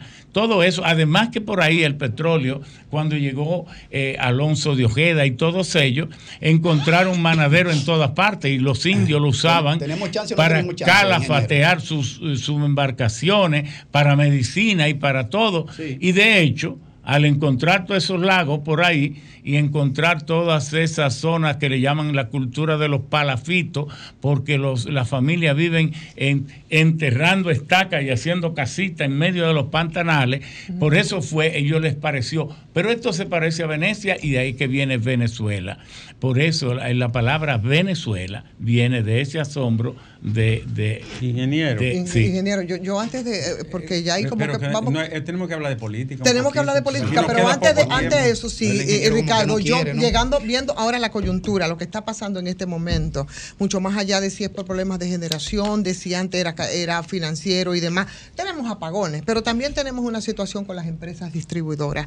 Y las pérdidas totales, por ejemplo, de, de las sedes de enero a junio de 2023 se colocan 41.9 como si fuera una lotería en el caso de Edenorte, 31.5 de Sur y la reina de, de esto, el que se lleva la corona, que es de este, con un 62.7%. O sea, el suicidio eléctrico, que ha sido el mayor, 37% con relación al mismo periodo en el 2022, ¿qué va a pasar? ¿Cómo nosotros vamos a terminar? ¿Qué se puede hacer? Porque esto es insufrible, porque hay una realidad. Y es que eso Bueno, se mire, expresa en apagones y en eso, facturas caras. por eso yo siempre he dicho, y le decía al compañero Luis, y le decía a la Comisión de Energía del partido, tengamos bien presente que al llegar al poder no podemos fallar una hora, porque una hora proyectada en el sector eléctrico se convierte en una tragedia eh, dos años después. El tiempo que tú pierdes hoy, lo pierdes, pero se multiplica de una manera. Entonces, el tema de la pandemia es verdad que, que, que destruyó la posibilidad de haber comprado todos los contadores que luego al salir de la pandemia se volvió también difícil comprarlo, eso lo sabemos, porque todo el mundo salió a comprar y entonces no todo el mundo podía satisfacer la demanda. Pero ha pasado mucho tiempo y se ha perdido este, un- unos años y unos meses brillantes. Había que declarar todo eso de urgencia porque había que comprar medio millón de contadores a como diera lugar y se dejaron enredar, se dejaron entrampar en la lucha de pugnacidades de que el amigo de aquel, el amigo del otro, quería las... Bueno, y ahí tenemos el problema. Esas pérdidas son insostenibles, eso es verdad.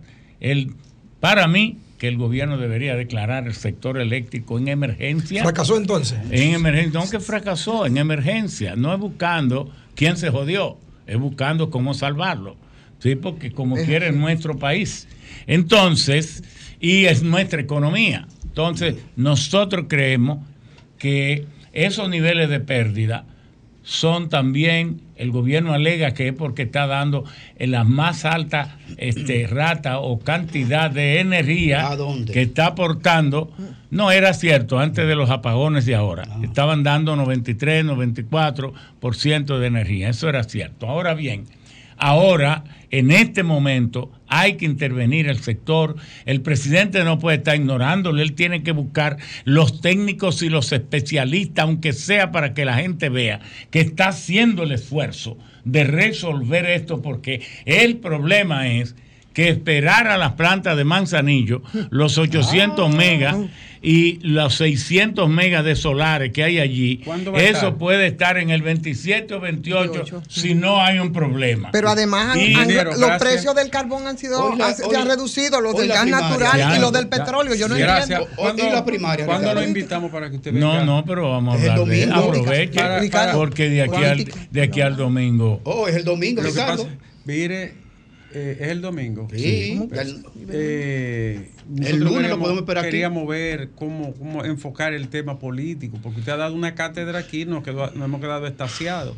Además, cuando se, se enfocan las cosas con ese criterio, el pueblo piensa. ¿Qué usted espera el domingo? No, nosotros entendemos que hay un desplome de la simpatía del presidente. Yo nunca hablo por hablar.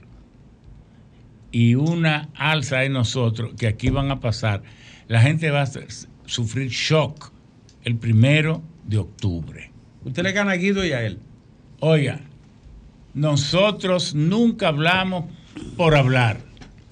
Primero debo decir que yo soy el político de que muchos casi nunca creen que yo voy a ganar. Y la manopla Y del dinero. siempre gano. La manopla del dinero. Gané cuatro veces como senador. Dentro del Senado me eligieron siete veces vocero, a unanimidad siempre. Luego, tres veces presidente del Senado y más tarde presidente del partido. Y yo le digo que ahora puede ocurrir cualquier cosa. Puede ocurrir que nosotros ganemos. ¿Por qué? Porque la gente se ha dado cuenta que ya no quedan más ofertas que hacer, porque ya llegó el momento y la gente ha sido humillada, muchos olvidados. Como ellos mismos dicen, no le toman las llamadas, no hacen nada por ellos, eh, le han sustituido sus dirigentes por dirigentes puestos de dedo, por ahí andaba el amigo Eddie Olivares juramentando y poniendo gente con papelitos que le entregaban en el palacio, y entonces la gente sabe que se ha querido tomar al PRM, que su militancia son ex peñagomistas o peñagomistas si es PRDista, para entonces ponerle una dirección de élite. Y ese ha sido un plan del presidente, porque al él ganar, los sus analistas, sus futurólogos, le dieron presidente. Usted no solo ha ganado la presidencia, usted además ha quedado como el único líder válido. Oiga, ¿por qué? Porque Leonel dividió su partido, fue como candidato, sacó 8% y ahora está tratando de crear un nuevo partido. Danilo, figúrese, cuando usted seguramente de ahí en adelante será tan frágil que cualquier fiscal lo asusta. Y entonces el penco fue un, un relajo, un intento. Pero entonces Miguel Vargas se diluyó y el Partido Reformista también. Usted no solo ha sido electo presidente, sino que ha quedado como el único líder válido. Usted tiene los próximos 20 años para usted y resulta que no ha sido así porque descuidó su propio partido. Y cada ser humano en estos tiempos, después de las redes, antes de las redes, la gente era menos ciudadana, más tímida. Pero ahora que cada uno puede crear su red, se siente importante, se siente periodista, se siente jefe de Estado en su propia página. Y cuando usted viene y los humilla, este primero de octubre es que se la van a desquitar de aquel que lo olvidó. Y usted verá que eso es así. Ingeniero, y nosotros gracias. invitamos al pueblo a que vaya a votar y se desquite. Muchas gracias por acompañarnos. Gracias por la presentación del libro. Gracias por, Gracias, por su eh, aporte parece, siempre. sí. Siempre Sí, es un sí. honor tenerle aquí. Sí, mire, ¿sabe por qué no le doy uno a cada uno? Porque están caro. Haciendo yo la impresión. tengo, no, están haciendo No, la impresión. yo tengo- él sabe, yo tengo el él sabe, Él no lo debe. él sabe que yo jamás escribiría un libro. Cuando, porque yo le he dicho a Fafa, él no me cree, que él es mi, mi héroe vivo. Reto a un ser humano que se la haya jugado No, más que tanto Fafa nadie, por no, su no. patria, Sí. él. Y Gracias, todo con humildad. Muchas gracias. Gracias por venir. Alejandro. No es posible que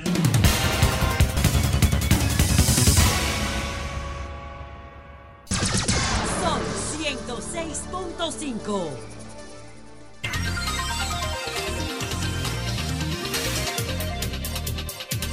Bueno, señores, aquí estamos y ya alcanzamos las 4 con 12 minutos en este día, que es martes, el segundo, el segundo, Ah, sí. el segundo día de esta semana y la última semana del mes de septiembre. Le- Los le- breces están yendo y con esto normalmente Uy, se va el ¿Se va a meter octubre de una vez? Oh, pero claro. Mira, le dio un yaguazo al Bulquerque, al presidente Los Abinader. primeros días del otoño.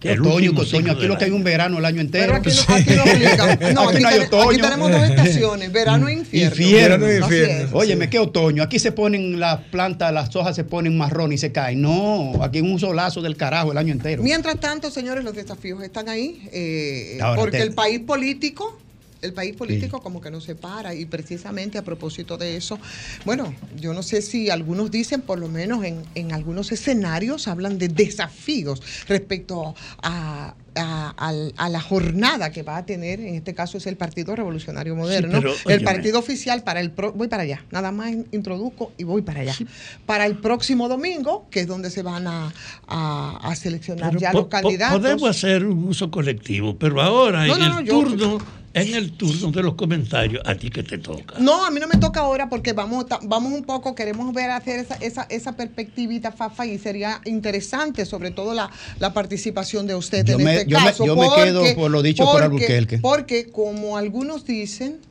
hay escenarios donde va a ser bastante desafiante y en eso yo puedo eh, nombrar, por ejemplo, referirme al municipio más grande que tenemos, que es Santo Domingo Este.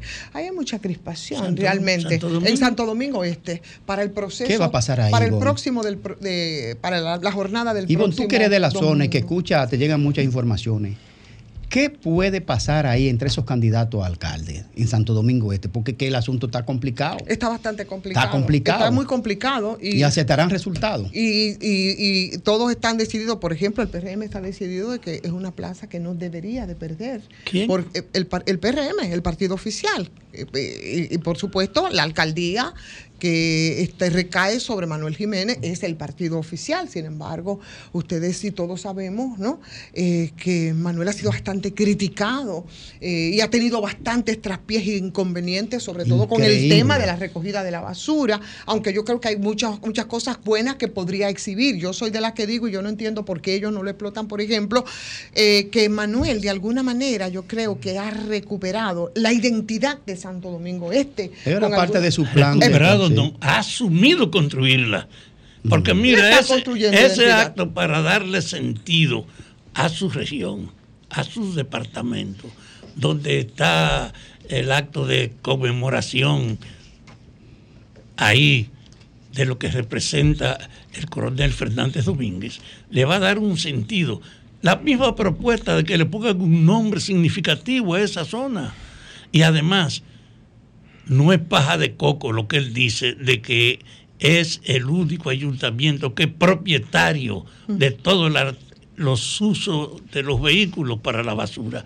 La gente te hace la crítica de la basura o de lo que pasa, pero él ha mostrado eficiencia. Pero no en la recogida de basura, Fafa. Ese ha sido el nido gordiano de, de Manuel Jiménez, eh, Pero precisamente. está bien, pero mira lo No, que ha no hecho. está bien, ha estado muy mal. Dejó todo el aparato que nunca nadie tenía. Es decir, que hay un equilibrio. Entonces, pero más que eso y más que lo que ha sido eh, Manuel Jiménez y su y su paso por la alcaldía, es unas luchas internas que Dos hay cosas. los aspirantes, ¿no? Eh, Do- dos cosas, Ivonne. Una, qué gestión tan con tanto desasosiego desde el primer día. Ese caballero no ha tenido un, un- un- rato de tranquilidad, ni de alegría, ni nada. Todo ha sido como tan tumultuoso. Qué difícil ha sido esa gestión. Porque inclusive la de, la de Juancito Sport tenía momentos de sosiego y de, de- de crítica positiva, inclusive en su momento, y fue casi una gestión de modelo. Eh, eh, Juancito Sport fue, fue a Santo Domingo Este lo que fue Roberto Salcedo al distrito en materia de, de innovación, en materia de gestión municipal y de parque y demás. Ahora, yo hago una pregunta. que no hacía el cañero. ut- no, que fue igual de tumultuoso, sí, pero fue en cuatro años. Pero esta, pero, lo- pero, fueron- como, pero como esta no ha habido. Fueron los que le antecedieron. Ahora, eh, Ivonne, eh, conociendo tú a Adán Peguero, a Bertico Sosa, a Dio Atacio, ¿ustedes creen tan convencidos de que si, que si sale Manuel Jiménez candidato en esa interna, lo van a apoyar? ¿Usted- ¿Usted es tan seguro de eso? ¿Está tan convencido de eso? Tendrían que hacerlo. No, Tendría pero parte de la campaña que hacerlo si no oye, quieren perder la plaza. parte- y no Manuel cualquiera. No, parte hay de la gente que se saca un ojo por ver al otro tuerto. No, así. parte de la campaña interna que está haciendo el PRM, lo sé porque pasó en Salcedo, que es mi pueblo.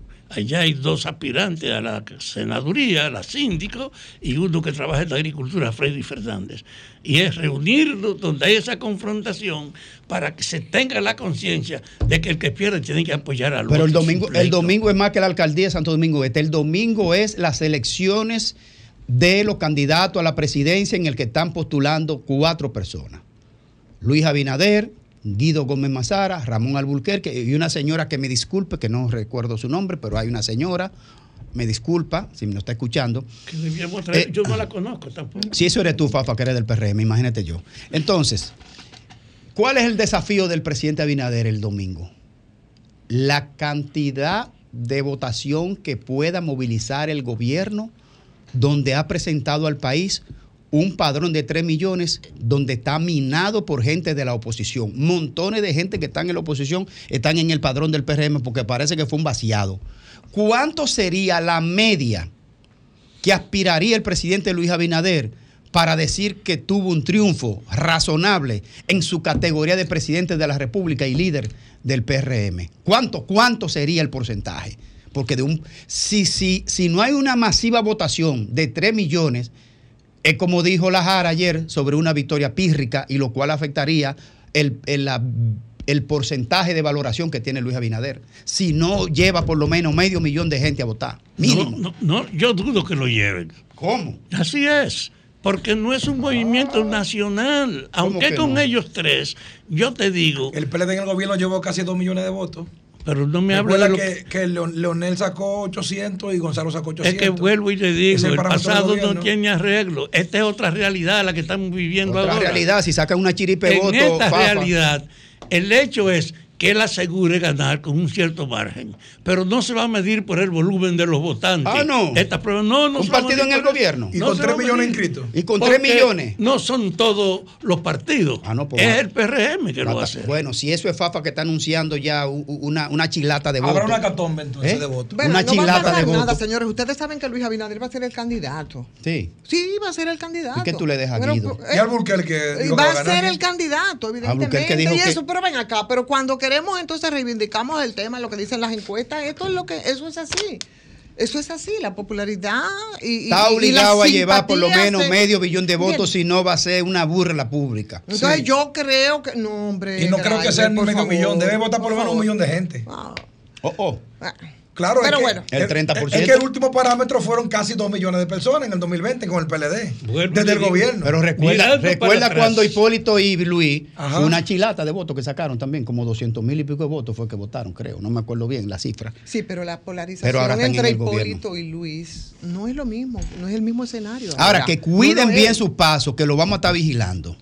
¿Quiénes lo van a estar La sociedad. Ah, yo creía que era el- la fuerza del pueblo. No, También, no, la sociedad, también. la ¿Pero sociedad. por qué la fuerza del pueblo La sociedad. ¿Pero por y la- qué no? no? porque la fuerza del pueblo es parte de la Es sociedad. de en el sentido, Fafa, que si se le ve refajo de los usos de los recursos del Estado en materia de movilización, de vehículos y de dinero. Y tú quieres más, más abuso de, de recursos del Estado que, ven, que 300 va a ca- vallas en el país se entero. le va a caer Y de el eso sí saben ustedes. De Digo, la- ustedes 300 dos no. valles. Ustedes dos no, pero sus partidos de eso sí De, saben. de porque- 300 vallas, como ahora el No, no, no, no, de la utilización de los recursos del Estado. Y yo no estoy diciendo que ahora. Pero como no- dice Fafa, no el diciendo que- pasado no tiene cura. Y, yo estoy y no estoy diciendo que ahora no lo hagan. De eso sí saben estos No, no, pero el partidos tradicionales. sí, pero el Pero no más piensa en el pasado, piensa más en el presente, 300 y pico de vallas. Pero El yo lo que estoy diciendo que de eso sí saben, por eso pueden estar muy alerta, porque saben cuáles son los mecanismos y las triquiñuelas, porque fueron Pero, demasiados pero años está bien, tú- está bien, Ivonne, tú revelas nuestras falencias, pero dile algo a los del PRM si lo hacen. Pero justamente estoy diciendo, y de eso no está exento el propio partido, eh, el, pro- el propio, el propio partido oficial, evidentemente. que no. Milagro Ortiz no, ha- claro, no ha dicho nada de lo que denunció el, el, El Morrobel, el diputado, tipo- Morrobel. tipo- no, el, ¿El de Norte? El tipo de, de Norte. De norte, nada. Ah, entonces, entonces, entonces la, la, la corrupción. Ni Carlos Pimentel tampoco. Ni Carlos de. Pimentel. Debió llamarlo, Carlos Pimentel, tráigame Sí. la prueba. No, él le respondió, pues yo vi el documento. Él le respondió el mismo documento que había solicitado Ahora, de Norte. ahora, ustedes saben muy bien también Ahora las el limitaciones que tiene la ley de compras y Bueno, contrataciones. tiene que venir, porque tiene que dar Óyeme, muchas explicaciones. Ustedes saben muy bien las limitaciones que tiene la ley de compras y contrataciones, limitaciones que Está mismas, que, óyeme, no, eh, limitaciones mismas que fueron obstruidas también por gestiones pasadas. Es que tenemos que hacer la No es que fueron obstruidas, fueron El promovidas. pasado es demasiado reciente Está y todavía flojo, los, Pimentel. todavía Flojo, los flojo, efectos flojo. de eso lo, lo padecemos lamentablemente. Yo aspiro, ojalá que nosotros en algún Ahora, momento una pregunta. podamos eh, de verdad. Sí, Sí, dime. una pregunta, Ivonne. Yo no sé si ustedes han visto lo mismo que yo, pero en la circunscripción número uno, por lo menos aquí en el distrito, la cantidad de publicidad de vallas gigantes a diputados, no, pero espérate, eso, Ay, eso- es otro Nene. tema. Ay, de mío. candidatos a diputados, de gente que no lo conoce absolutamente nadie, porque no son de los, Los- los medios. partidos le tumbaron el no, la no en tiene nada que ver con el tema Todos. político, no tiene nada que ver con el tema empresarial.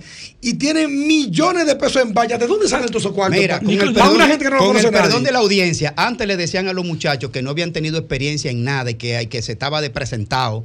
¿Sabe? Discúlpenme la audiencia, pero es una expresión que se decía antes muy normal. Mira, eso es lo que un culo cagado, ¿verdad? Cuando era un muchacho, ¿verdad? Cuando era un muchacho de nada. Sí, sí. Pero en esta circunscripción hay unos muchachos.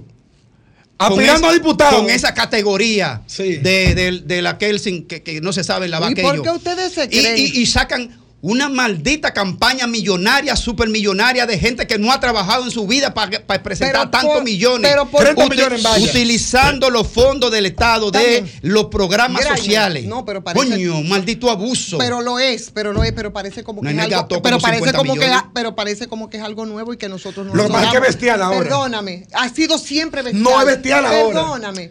¿Por qué ustedes creen que Ahora duró- más que nunca. Perdóname.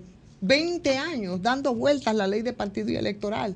¿Y, esa- cuál es- y esa quién- chapuza. ¿Y quiénes eran los primeros que obstruían eso? Eran los partidos. Pero era el de- PLD, la Fuerza del Pueblo no existía, era el PRD. Pero el PRM que mande el ejemplo ahora que está en el gobierno, que lo mande. Era, era el PRM. Óyeme, pero eso es descarado. Decir que, Que lo manden manden ahora, manden el ejemplo, yo el digo. Claro, yo orden, decía antes, yo decía que aquí hay dos diputadas que la hicieron los maridos diputadas y tienen dos y tres periodos, periodos y son una maldita estafa al sistema electoral dominicano, porque los maridos la hicieron, la hicieron diputada y nunca tú le has escuchado el timbre de voz en la Cámara de Diputados, ni legislando, ni representando, ni fiscalizando. Yo lo dije antes y lo digo ahora. Y- gente que tuvo posiciones como la que tiene gente del PRM ahora están haciendo lo mismo. Pero que es lo mismo, porque no es que si es- lo que era mal antes no es bueno ahora, es malo como quiera. Sí, pero oiga, por- hay que criticarlo. Sí, pero oigan una claro, cosa, claro. oigan una cosa.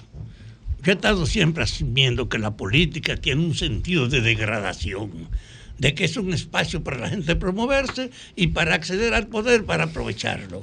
Por eso, nadie se puede sorprender de la cantidad de gente que está aprovechando la situación para hacerse promoción.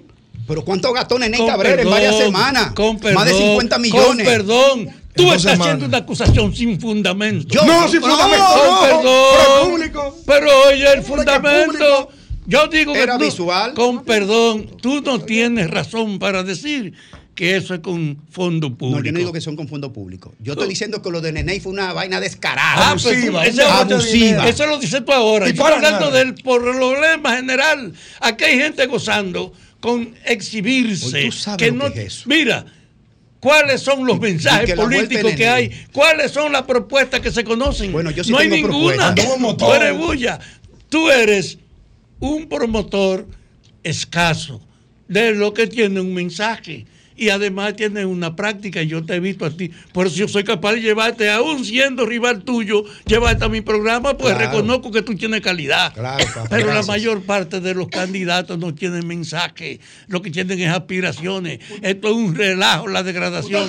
Una cosa. Por eso es que yo digo que hay que profundizar la política contra la corrupción y contra la impunidad, porque esto tiene que cambiar. La política no puede seguir siendo la degradación práctica que es. Miren, incre- increíble.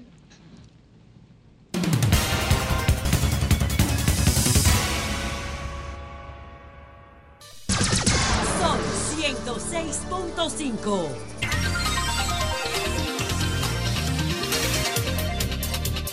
Cuatro, cuatro, cuatro, treinta de la tarde y a esta hora, la reina ¿Eh? Que, no me, que me asusto Ferreras. que cuando me dicen así.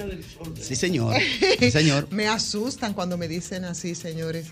Y yo tengo, eh, qué sé yo, eh, do- en las dos últimas intervenciones, así rápidamente, porque no podemos sustraernos hablando sobre, eh, de soslayo, ¿no? Sobre el tema que nos ocupa ahora, que, que sigue dando giros, que es el tema de, de Haití. Eh, y con una serie de temas que nosotros tenemos, como que los estamos postergando, pero parece que ya, ya hay como un cambio, ya estamos poniendo un poco de atención a otros momentos importantes que vive el país. Mientras tanto, después del llamado del presidente Luis Abinader, que para mí tiene todo el sentido del mundo respecto a que la los el liderazgo eh, político, sobre todo del país, pueda unificarse en torno a este tema por lo que podría ocurrir y por el viraje que podría dar el tema aquí de la frontera. Y me estoy refiriendo a un posible, a un posible arbitraje, ¿no? Que parece que es por donde irían las cosas finalmente. Pero hemos visto la reacción de los partidos de, de oposición, que parece que no se han dado cuenta de que el capital electoral que según ellos está sacando el presidente Luis Abinader eh, respecto a este tema, independientemente, por supuesto, de que, de que sea o no la intención, ciertamente sí, creo que sí, que ha habido capital eh, electoral a, esta crisis que se ha creado por la construcción del canal eh, del lado haitiano, que es el del río Masacre, que por cierto hoy están bastante inactivas. eh, la jornada ahí, según reseñan los diarios de esta tarde, no sabemos qué ha pasado. Pues a raíz de que se ordenó ese cierre de la frontera, eh, por mm, aire, mar, tierra y la conexión que de alguna manera ha tenido con la gente respecto a esto. Pero yo pienso que continuar regateando eh, y continuar negando el respaldo a un asunto que es de interés nacional, en el que se está hablando, e incluso algunos hablan de soberanía, yo creo que es una manera de coincidir, si es que hay enemigo, que no creo que sea el caso, eh, por eso lo pondría entre comillas. Eh, y hay que decirlo y hay que recal- recalcarlo. Yo creo que monolíticamente alrededor de la obra y su derecho soberano a construirla y lo que está ocurriendo, tiene que haber una posición de consenso del liderazgo. Hay que reconocer en este caso, sin embargo, distinto a lo que había dicho Monchi Fadul del Partido de la Liberación Dominicana, lo que en principio había dicho Leonel Fernández eh, el expresidente, que desde el principio había apoyado los reclamos dominicanos sobre la obra, coincidiendo incluso con el presidente Luis Abinader eh, y con la mayoría de la gente, pero no dejó de ser, sin embargo, eh, esa coincidencia. El principal eh, líder de oposición, que a pesar del acuerdo electoral que había anunciado con el ingeniero Miguel Vargas Maldonado, continúa dispersa y continúa dividida. De todas maneras, yo creo que ha habido una especie de ceguera frente a lo evidente respecto a este caso, en una coyuntura como esta, donde resultaría muy, eh, muy posible que pudiera separarse en todo caso al presidente de la República de, del candidato, ¿no? De la reelección en este caso y esa incapacidad, pienso yo, de diferenciar lo uno de lo otro en este caso, es el argumento que utilizó el dirigente PLDista Monchi Fadul para negar las posibilidades de que el Partido de la Liberación Dominicana pudiera unificarse en torno a una posición que yo pienso que va a necesitar el, el- el país, ¿no? Si, si- si- si los acontecimientos toman el curso que suponemos podrían tomar respecto a este tema.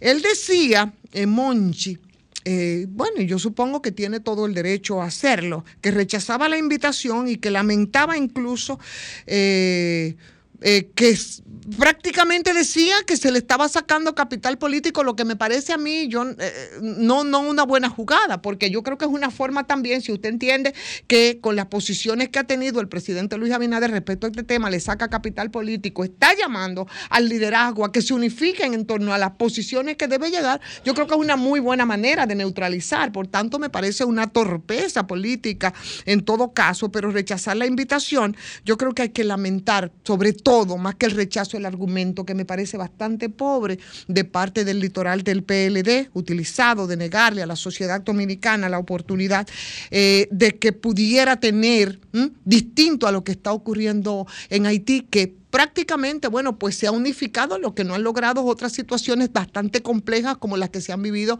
en el vecino país, una especie de unificación, ¿no? En torno a este tema.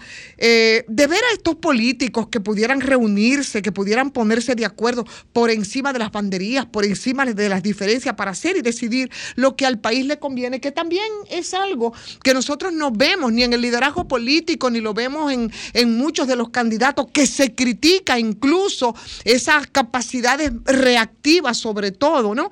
Eh, respecto a los grandes problemas del país. Entonces, no sé, me parece que ha sido torpe eh, esta, esta reacción y ojalá que en medio de estas complicaciones que no sabemos eh, todavía cómo va a solucionarse, pudiéramos ver entonces a ese liderazgo político unificado en torno a un problema que yo creo que de alguna manera o muy directamente nos afecta a todos.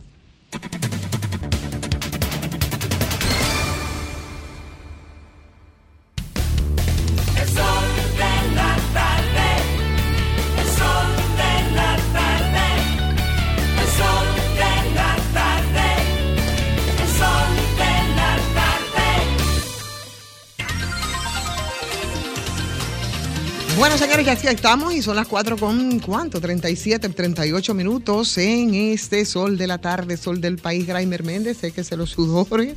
tome su pañuelito porque toca usted su comentario. Muchas gracias, Ivonne, y saludo a toda la audiencia. Este Sol de la Tarde, Sol del País, de RCC Media, la más poderosa plataforma de opinión y de noticias del país. Miren, siguen las encuestas. Siguen las encuestas. En el día de ayer participé de la presentación de nuevas cifras eh, por Imagen Consulting. Em, estuvo presente una buena representación de periodistas, comunicadores, eh, en la que se nos presentaron una encuesta de 1.400 muestras a nivel nacional, en, específicamente en el tema que tiene que ver con la valoración de los posibles eh, presidentes, la valoración de los candidatos a la presidencia, en la que se midieron al presidente Abinader, por supuesto, al presidente Leonel Fernández, eh, se midió también a Abel Martínez, por supuesto, y se incluyó, eh, parece que los resultados lo indicaron así de alguna manera, también a Ramfi Trujillo. Bueno, en, en esta encuesta, Abinader aventaja a Leonel Fernández en escenario de primera vuelta. Ahora, la novedad de esta encuesta es la situación que se produce en un escenario de segunda vuelta. Eh, vamos a ver las cifras eh, fundamentales. Los datos de esta encuesta de preferencia electoral presidencial indican que el presidente Abinader le lleva ventaja en la intención de voto de un 9,9% al expresidente Leonel Fernández, los cuales tiene 47.7 y 37.8 respectivamente. Con esa cifra parece que indica que puede haber escenario de segunda vuelta. El candidato del Partido de la Liberación Dominicana, Abel Martínez, sale con un 11.7% de intención de voto y Ramfi Trujillo presenta 1,2%, mientras que Miguel Vargas tiene en esta encuesta un 0,2% de intención de voto. Este, hay varias cifras, hay varios grupos etarios, grupos de los diferentes quintiles. A esta encuesta, además de las 1.400 muestras en el territorio, se le aplicó el tema de la inteligencia artifi- artificial para la cuadratura de lo que tiene que ver con el análisis de la data. En las cuatro principales provincias eh, se presentan, por ejemplo, eh, las provincias principales destacadas, destaca que el presidente Luis Abinader tiene una intención de voto por encima de un 44% en las cuatro provincias principales.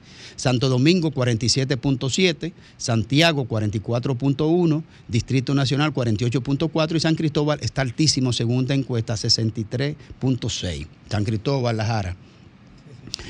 El doctor Leonel Fernández tiene una intención de voto siguiente en las cuatro provincias principales. Por ejemplo, En la provincia de Santo Domingo 39.1, en Santiago 30.9, en el Distrito Nacional 39.1 y San Cristóbal 30.9. Ahora, en la segunda vuelta, en el escenario electoral de segunda vuelta, la Alianza Fuerza del Pueblo, PLD y PRD lideran la preferencia con un 49.8 de intención de voto y Luis Abinader 47.7. Lo voy a dejar hasta ahí porque pudiéramos más adelante eh, seguir ofreciendo algunas cifras en la cuando estudiemos la documentación completa de esta imagen consulting eh, que presentó ayer a un grupo de periodistas eh, y comunicadores, pues la, este resultado de encuesta que se hizo, me faltó un detalle, se hizo en el mes de agosto, del 15 al 30 de agosto, 1.400 muestras a nivel nacional. Ok, en otro tema. Miguel Gutiérrez, diputado por el PRM, el más votado en la circunscripción número uno, hizo un viaje espontáneo, digamos espontáneo porque sabemos cómo fue que él hizo ese viaje de Miami. Y ahí mismo lo esperaron y le hicieron preso y le hicieron un expediente por narcotráfico internacional. El PRM tiene una complicación con este tema, ya que el, el presidente de la Cámara de Diputados, Alfredo Pacheco, publicó una información en la que dice Alfredo Pacheco, atención, el presidente Alfredo Pacheco informa a los diputados sobre una comunicación emitida por el señor Miguel Gutiérrez renunciando al curul de diputado al Congreso Nacional y explica que esa comunicación fue remitida por el propio diputado a través de sus abogados. Pero, lo cual libera al PRM de un espacio que tendrá ahora que someter una terna. Vamos a ver, seguro le va a tocar al presidente Abinader decidir quién ocupe esa terna. Eso es aritmética de quinto. Será el presidente Abinader que decida quién va a llenar esa vacante. Ahora, hay otros, hay otra candidatos como Pilarte, la esposa de Maldonado, creo que es el, el diputado, el que fue presidente de, la, de una de las, de las oficinas de temas sociales. El asunto es, y el tema de Gori Moya también. El PRM tiene varios gente eh, supuestamente involucrada en temas de lavado de activos y narcotráfico. Digo supuestamente porque hasta que no se sometan o ellos renuncien, como es el caso de Gutiérrez, este, no se le puede, digamos, acusar, sino hasta que las autoridades de la justicia lo sometan formalmente. Ahora, ¿qué es lo que yo he dicho en los últimos tiempos? Que la Cámara de Diputados ha sido tomada como un refugio, una cueva para la evasión de la persecución efectiva de gente que está en el delito. Han tomado la Cámara de Diputados de manera descarada como lo trató en Colombia Pablo Escobar, que siendo el narcotráfico más pesado, decidió ser, decidió ser diputado, decidió ser congresista, y ahí comenzó la debacle de su historia delictiva, precisamente. Entonces, el PRM tiene un desafío muy importante de cara a la, a la postura pública anticorrupción, transparencia y la supuesta verticalidad del, del, discurso del presidente Abinader sobre el tema de la corrupción y el delito.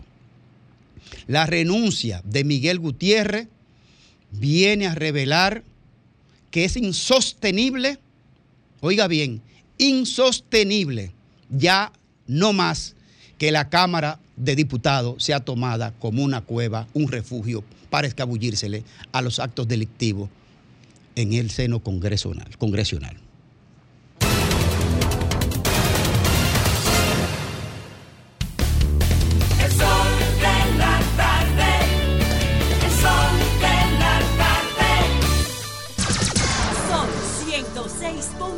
El Bueno, señores, aquí estamos. Son las 4 con 45 minutos ya, ¿eh? en este sol de la tarde. Gran reto después del comentario de Graimen para Alfredo Pacheco, efectivamente ahora, ¿eh? porque en la gatera son cinco que están ahí a la espera. Mencionaste algunos. y dos diputados más. Claro que sí, definitivamente que sí. Y es un gran reto también para los posibles ocupantes de las curules, en el sentido de que, mira, a desentar ese Congreso que a veces a uno le da la impresión, salvando algunas distancias, que se trata de una especie de, de lavadora para, Sí. para el lavado de dinero Sí, sucio, y cualquier suerte. y los riferos, Así, ¿eh? Y los riferos. ¿Qué es lo que hacen ahí adentro? Así es. Y los que están por entrar. ¿eh? Así es. Bueno, pero es el momento ahora del comentario de nuestro querido Félix Lajara. Muchísimas gracias, Ivonne. Hay un tema que eh, ha sido de debate por muchos días, solamente superado por el tema Haití, que es un tema nacionalista que cambia por completo el panorama económico, político y social. Pero yo me quiero referir al tema de la alianza Fuerza del Pueblo, o PLD, PRD, Fuerza del Pueblo, nombrada Rescate RD. Cuando un partido político sale del gobierno, no importa cuáles sean las razones por las cuales salga, regularmente tiende a durar mucho tiempo para volver al gobierno, porque las heridas recientes la gente no se la perdona, aunque sepa que el que ha llegado lo ha hecho peor. Eso es lo que acostumbra hacerse en los países democráticos. Por eso es bueno siempre tener muchas opciones democráticas para, para, para elegir. Pero también llega un momento dado donde las personas comienzan a comparar eh, entre lo pasado y el presente para ver qué es mejor y qué más le conviene. Por eso en democracia existen todas las opciones. Cuando se anunció un pacto PLD Fuerza del Pueblo, no, le voy no les voy a decir que fue una sorpresa para nadie, porque muchas personas ya se- ya, ya, ya estaban, sabían por dónde iba la cosa. Pero después del rompimiento que tuvo la Fuerza del Pueblo y el PLD, de manera abrupta que salió Leonel Fernández y formó un partido político, eh, no, se no se entendía que tan rápido eh, podría haber una reconciliación para poder reformular las fuerzas. Bochitas en este caso, porque ambas fuerzas emulan a Bosch como su, como su norte o como su guía. Ese primer anuncio de un 60% de municipios y distritos en toda la geografía nacional, a todo el que se ve como opositor le trajo algo de alegría, porque no todo el mundo se siente a gusto con el gobierno, no todo el mundo se siente a gusto con el PRM. Por eso tú tienes un contrapeso social de oposición que muchas personas se sienten a gusto. Al anunciarse ese pacto, pues como que trajo algo de ánimo y de buena intención, pensando que podría haber nuevamente un cambio de paradigma frente al electorado con el PLD y la Fuerza del Pueblo en una fórmula electoral, ya sea individual o colectiva. Pero, siendo sincero, desde esta misma tribuna, Domingo Páez, recuerdo como ahora, que pronosticó, señaló esta alianza como la alianza de los borrachos. Y decía, y yo preguntaba luego fuera de, de- del aire, que por qué de los borrachos, y él me explicaba, bueno, porque cuando dos personas están borrachas, ambos tienen que sostenerse porque no se sabe quién se cae si uno suelta al otro. Y no le voy a decir que comparto el criterio de Domingo Páez, porque no, no comparto, no creo que sea alianza de borrachos, porque creo que son candidatos y partidos políticos con tradición y vocación de poder que saben bien cómo conquistar el poder y cómo deben de avanzar para poder eh, reformular el Estado dominicano nuevamente. Pero faltándole a esa alianza un 40% de los municipios del país, principalmente las principales, como un cabecera, como se dice, esa alianza le falta una pata a esa mesa para que pueda ser buena y para que pueda ser correcta. Hay que admitirlo. Y yo no sé si dentro del PLD y dentro de la Fuerza del Pueblo, tú tienes actores que parecería como que no quieren ganar. Tú tienes actores que parecería como que no quieren recomponer esos partidos políticos y que tampoco quieren volver al gobierno. Porque no hay que ser un erudito de Harvard para saber que dos más dos son cuatro. Y que si yo tengo cuatro votos y tú tienes cuatro votos, eso nos da ocho votos y tenemos mayor capacidad de, de, de gerenciar y de avanzar a nivel electoral. Si en la capital no hay una alianza política entre el PLD y la Fuerza del Pueblo, ese pacto se queda cojo. Si no hay una alianza política en Santo Domingo Oeste, el municipio más grande del país, esa alianza se queda coja. Si en Santiago, que representa la capital del Cibao, no hay una alianza política entre el PLD y la Fuerza del Pueblo, esa alianza se queda coja. Porque solamente en esos tres municipios tú tienes alrededor de el 30-40% de los votos, solamente en esos tres municipios. Si ustedes no quieren que esa alianza de verdad le digan la alianza de los borrachos y quieren que sea una alianza que rescate la República Dominicana que se está cayendo a pedazos, dejen el ego y dejen el relajo y pónganse de verdad a rescatar la República Dominicana.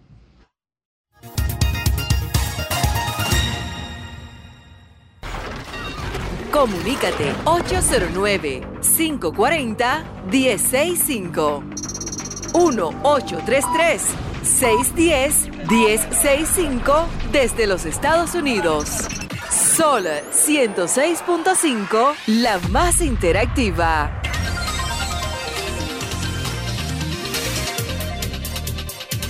Bueno, señores, aquí estamos y nos quedan cuánto? Nos quedan unos cinco minutos que son para conversar con la gente. Ahí está la participación de la gente. Dicen los hechiceros que dos minutos. Los hechiceros están atacando. Los ya. hechiceros, ¿verdad? Buenas tardes. Sí. Sí, buenas tardes. Yo, yo soy de aquí, de, de la zona oriental, Ajá. y resido entre vivienda Alma Rosa y Osama. Dígamele a Fafa. Te está que escuchando. Alcalde no gana ni dándole dinero a todo el mundo de aquí, de la sociedad. ¿Quién no gana? Porque Esto no es de que, que yo soy de que de- del call center, soy un ciudadano. Bueno. ¿Y quién gana? Ahí está. Tú, tú tú Se lo nos que, fue, tú lo señores, que eres de Adán, seguro. Se nos fue. Buenas tardes. Es que Fafa tiene que saber, es un saludo Iván para ti, para, para Grasner y para, y para mi amigo La Jara, el Fidel. Fidel Guzmán que está aquí. Fidel, ¿cómo Ese está, no se Fidel? Ese no gana ni como santo espiritista, ese no gana ni ayudado, ese engañó a Ivón, engañó, engañó a Domingo, me engañó, me engañó a todo el mundo.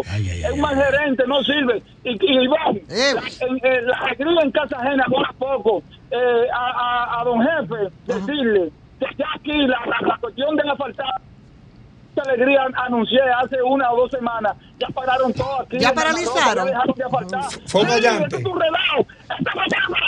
Ey, cálmate, Es un Fidel. gobierno- Es un gobierno que ha engañado a todo el mundo y así, y así sigue engañando. Cálmate, Fidel. Por correcto, por todo se van, papa. Bien, Se ahí van. está eh, el dinámico Fidel. Buenas tardes. El mantra se va. Hola. Buenas tardes. Bueno. Estoy de acuerdo 100% con el compañero que habló ahora, que tiene la fuerza del pueblo. Félix Lajara. Si no vamos unidos, eh, no vamos a ir a, a elecciones. Porque hay que ego. Y a Charlie Mariotti y a Abel Martínez, que se pongan a trabajar, que nosotros juntos estamos trabajando, para que hagamos la alianza y saquemos carpeta del PRM. Muy bien. Van. Bueno, pero ¿y qué pasó con el pacto? ¿Y qué pasó? No, la están trabajando. ¿Eh? Buenas, parece que no. Buenas. Sí, buenas tardes. Buenas tardes. Sí, buenas tardes. Doña Ivonne, ¡Epa! mire, le voy a dar un consejo. Lo de, lo de, lo de Doña es por respeto, no por otra cosa. Como usted quiera, hijo. Sí. Le voy, a, le, voy a, le voy a dar un consejo que creo que tengo derecho como oyente eh, eh, de ustedes, ¿verdad? Sí, a sí, usted sí. y a Fafa. Adelante. Yo creo que ya Fafa debe de soltar el tema de la corrupción, que nadie le está haciendo caso. A este, pa- a este país se lo está Ay, llevando Fafa. el diablo con los precios. Ay. Debe de soltar eso. Y usted, doña Ivonne, con todo el respeto que usted me merece, es que las opiniones de usted parece que usted es PRMista. Pero Cuando se habla de la oposición, usted es muy agresiva. Y cuando es con el PRM, usted es muy permisiva. Bueno, sí. Usted es equilibrada para que, para que le crean. Bueno, definitivamente usted no nos escucha, o no me escucha ni me sigue. Definitivamente. La última llamadita ya, que nos tenemos que ir. Buenas Los tardes. atacando. Buenas tardes. Buenas tardes. Buenas tardes. Buenas tardes. Sí, u- eh, no sé si ya no un ISOE, pero entonces, ¿quién supervisa las obras del gobierno? Porque el asfaltado que se está haciendo en muchos lugares está terrible y se está dañando y nadie nadie sale a la luz, nadie dice, ah, mira, esto tiene garantía, hay que hacerlo de nuevo. No, tú tumas, tú tumas de, de- de- de asfalto que se hacen, que tú brincas. Mira, las Américas tiene un tramo cuando tú vas de Boca Chica hacia la capital. Eh, tiene un tramo que tiene unas tumas del lado derecho que tiene asfalto sobre asfalto y taparon los los donde donde corre el agua. Y tiene unas tumas terribles que tú tienes que ir en un camión cargado y brincar ahí porque tienes que coger el carril derecho, camión cargado, pero no ven ese punto. Tú no querías cambio, Ay, coge ay, cambio ahí. Señores, es difícil, señores, es difícil. Acá, Aunque te quieran sindicar y colocarte Ahora, en trinchera no le política. hagas caso a es eso, difícil, perdón, es difícil, señores, olvidarse de esta Eh, eh, corrupción Ivonne, Ivonne. que nosotros hemos tenido una arrastrado. una Ahora, preguntita.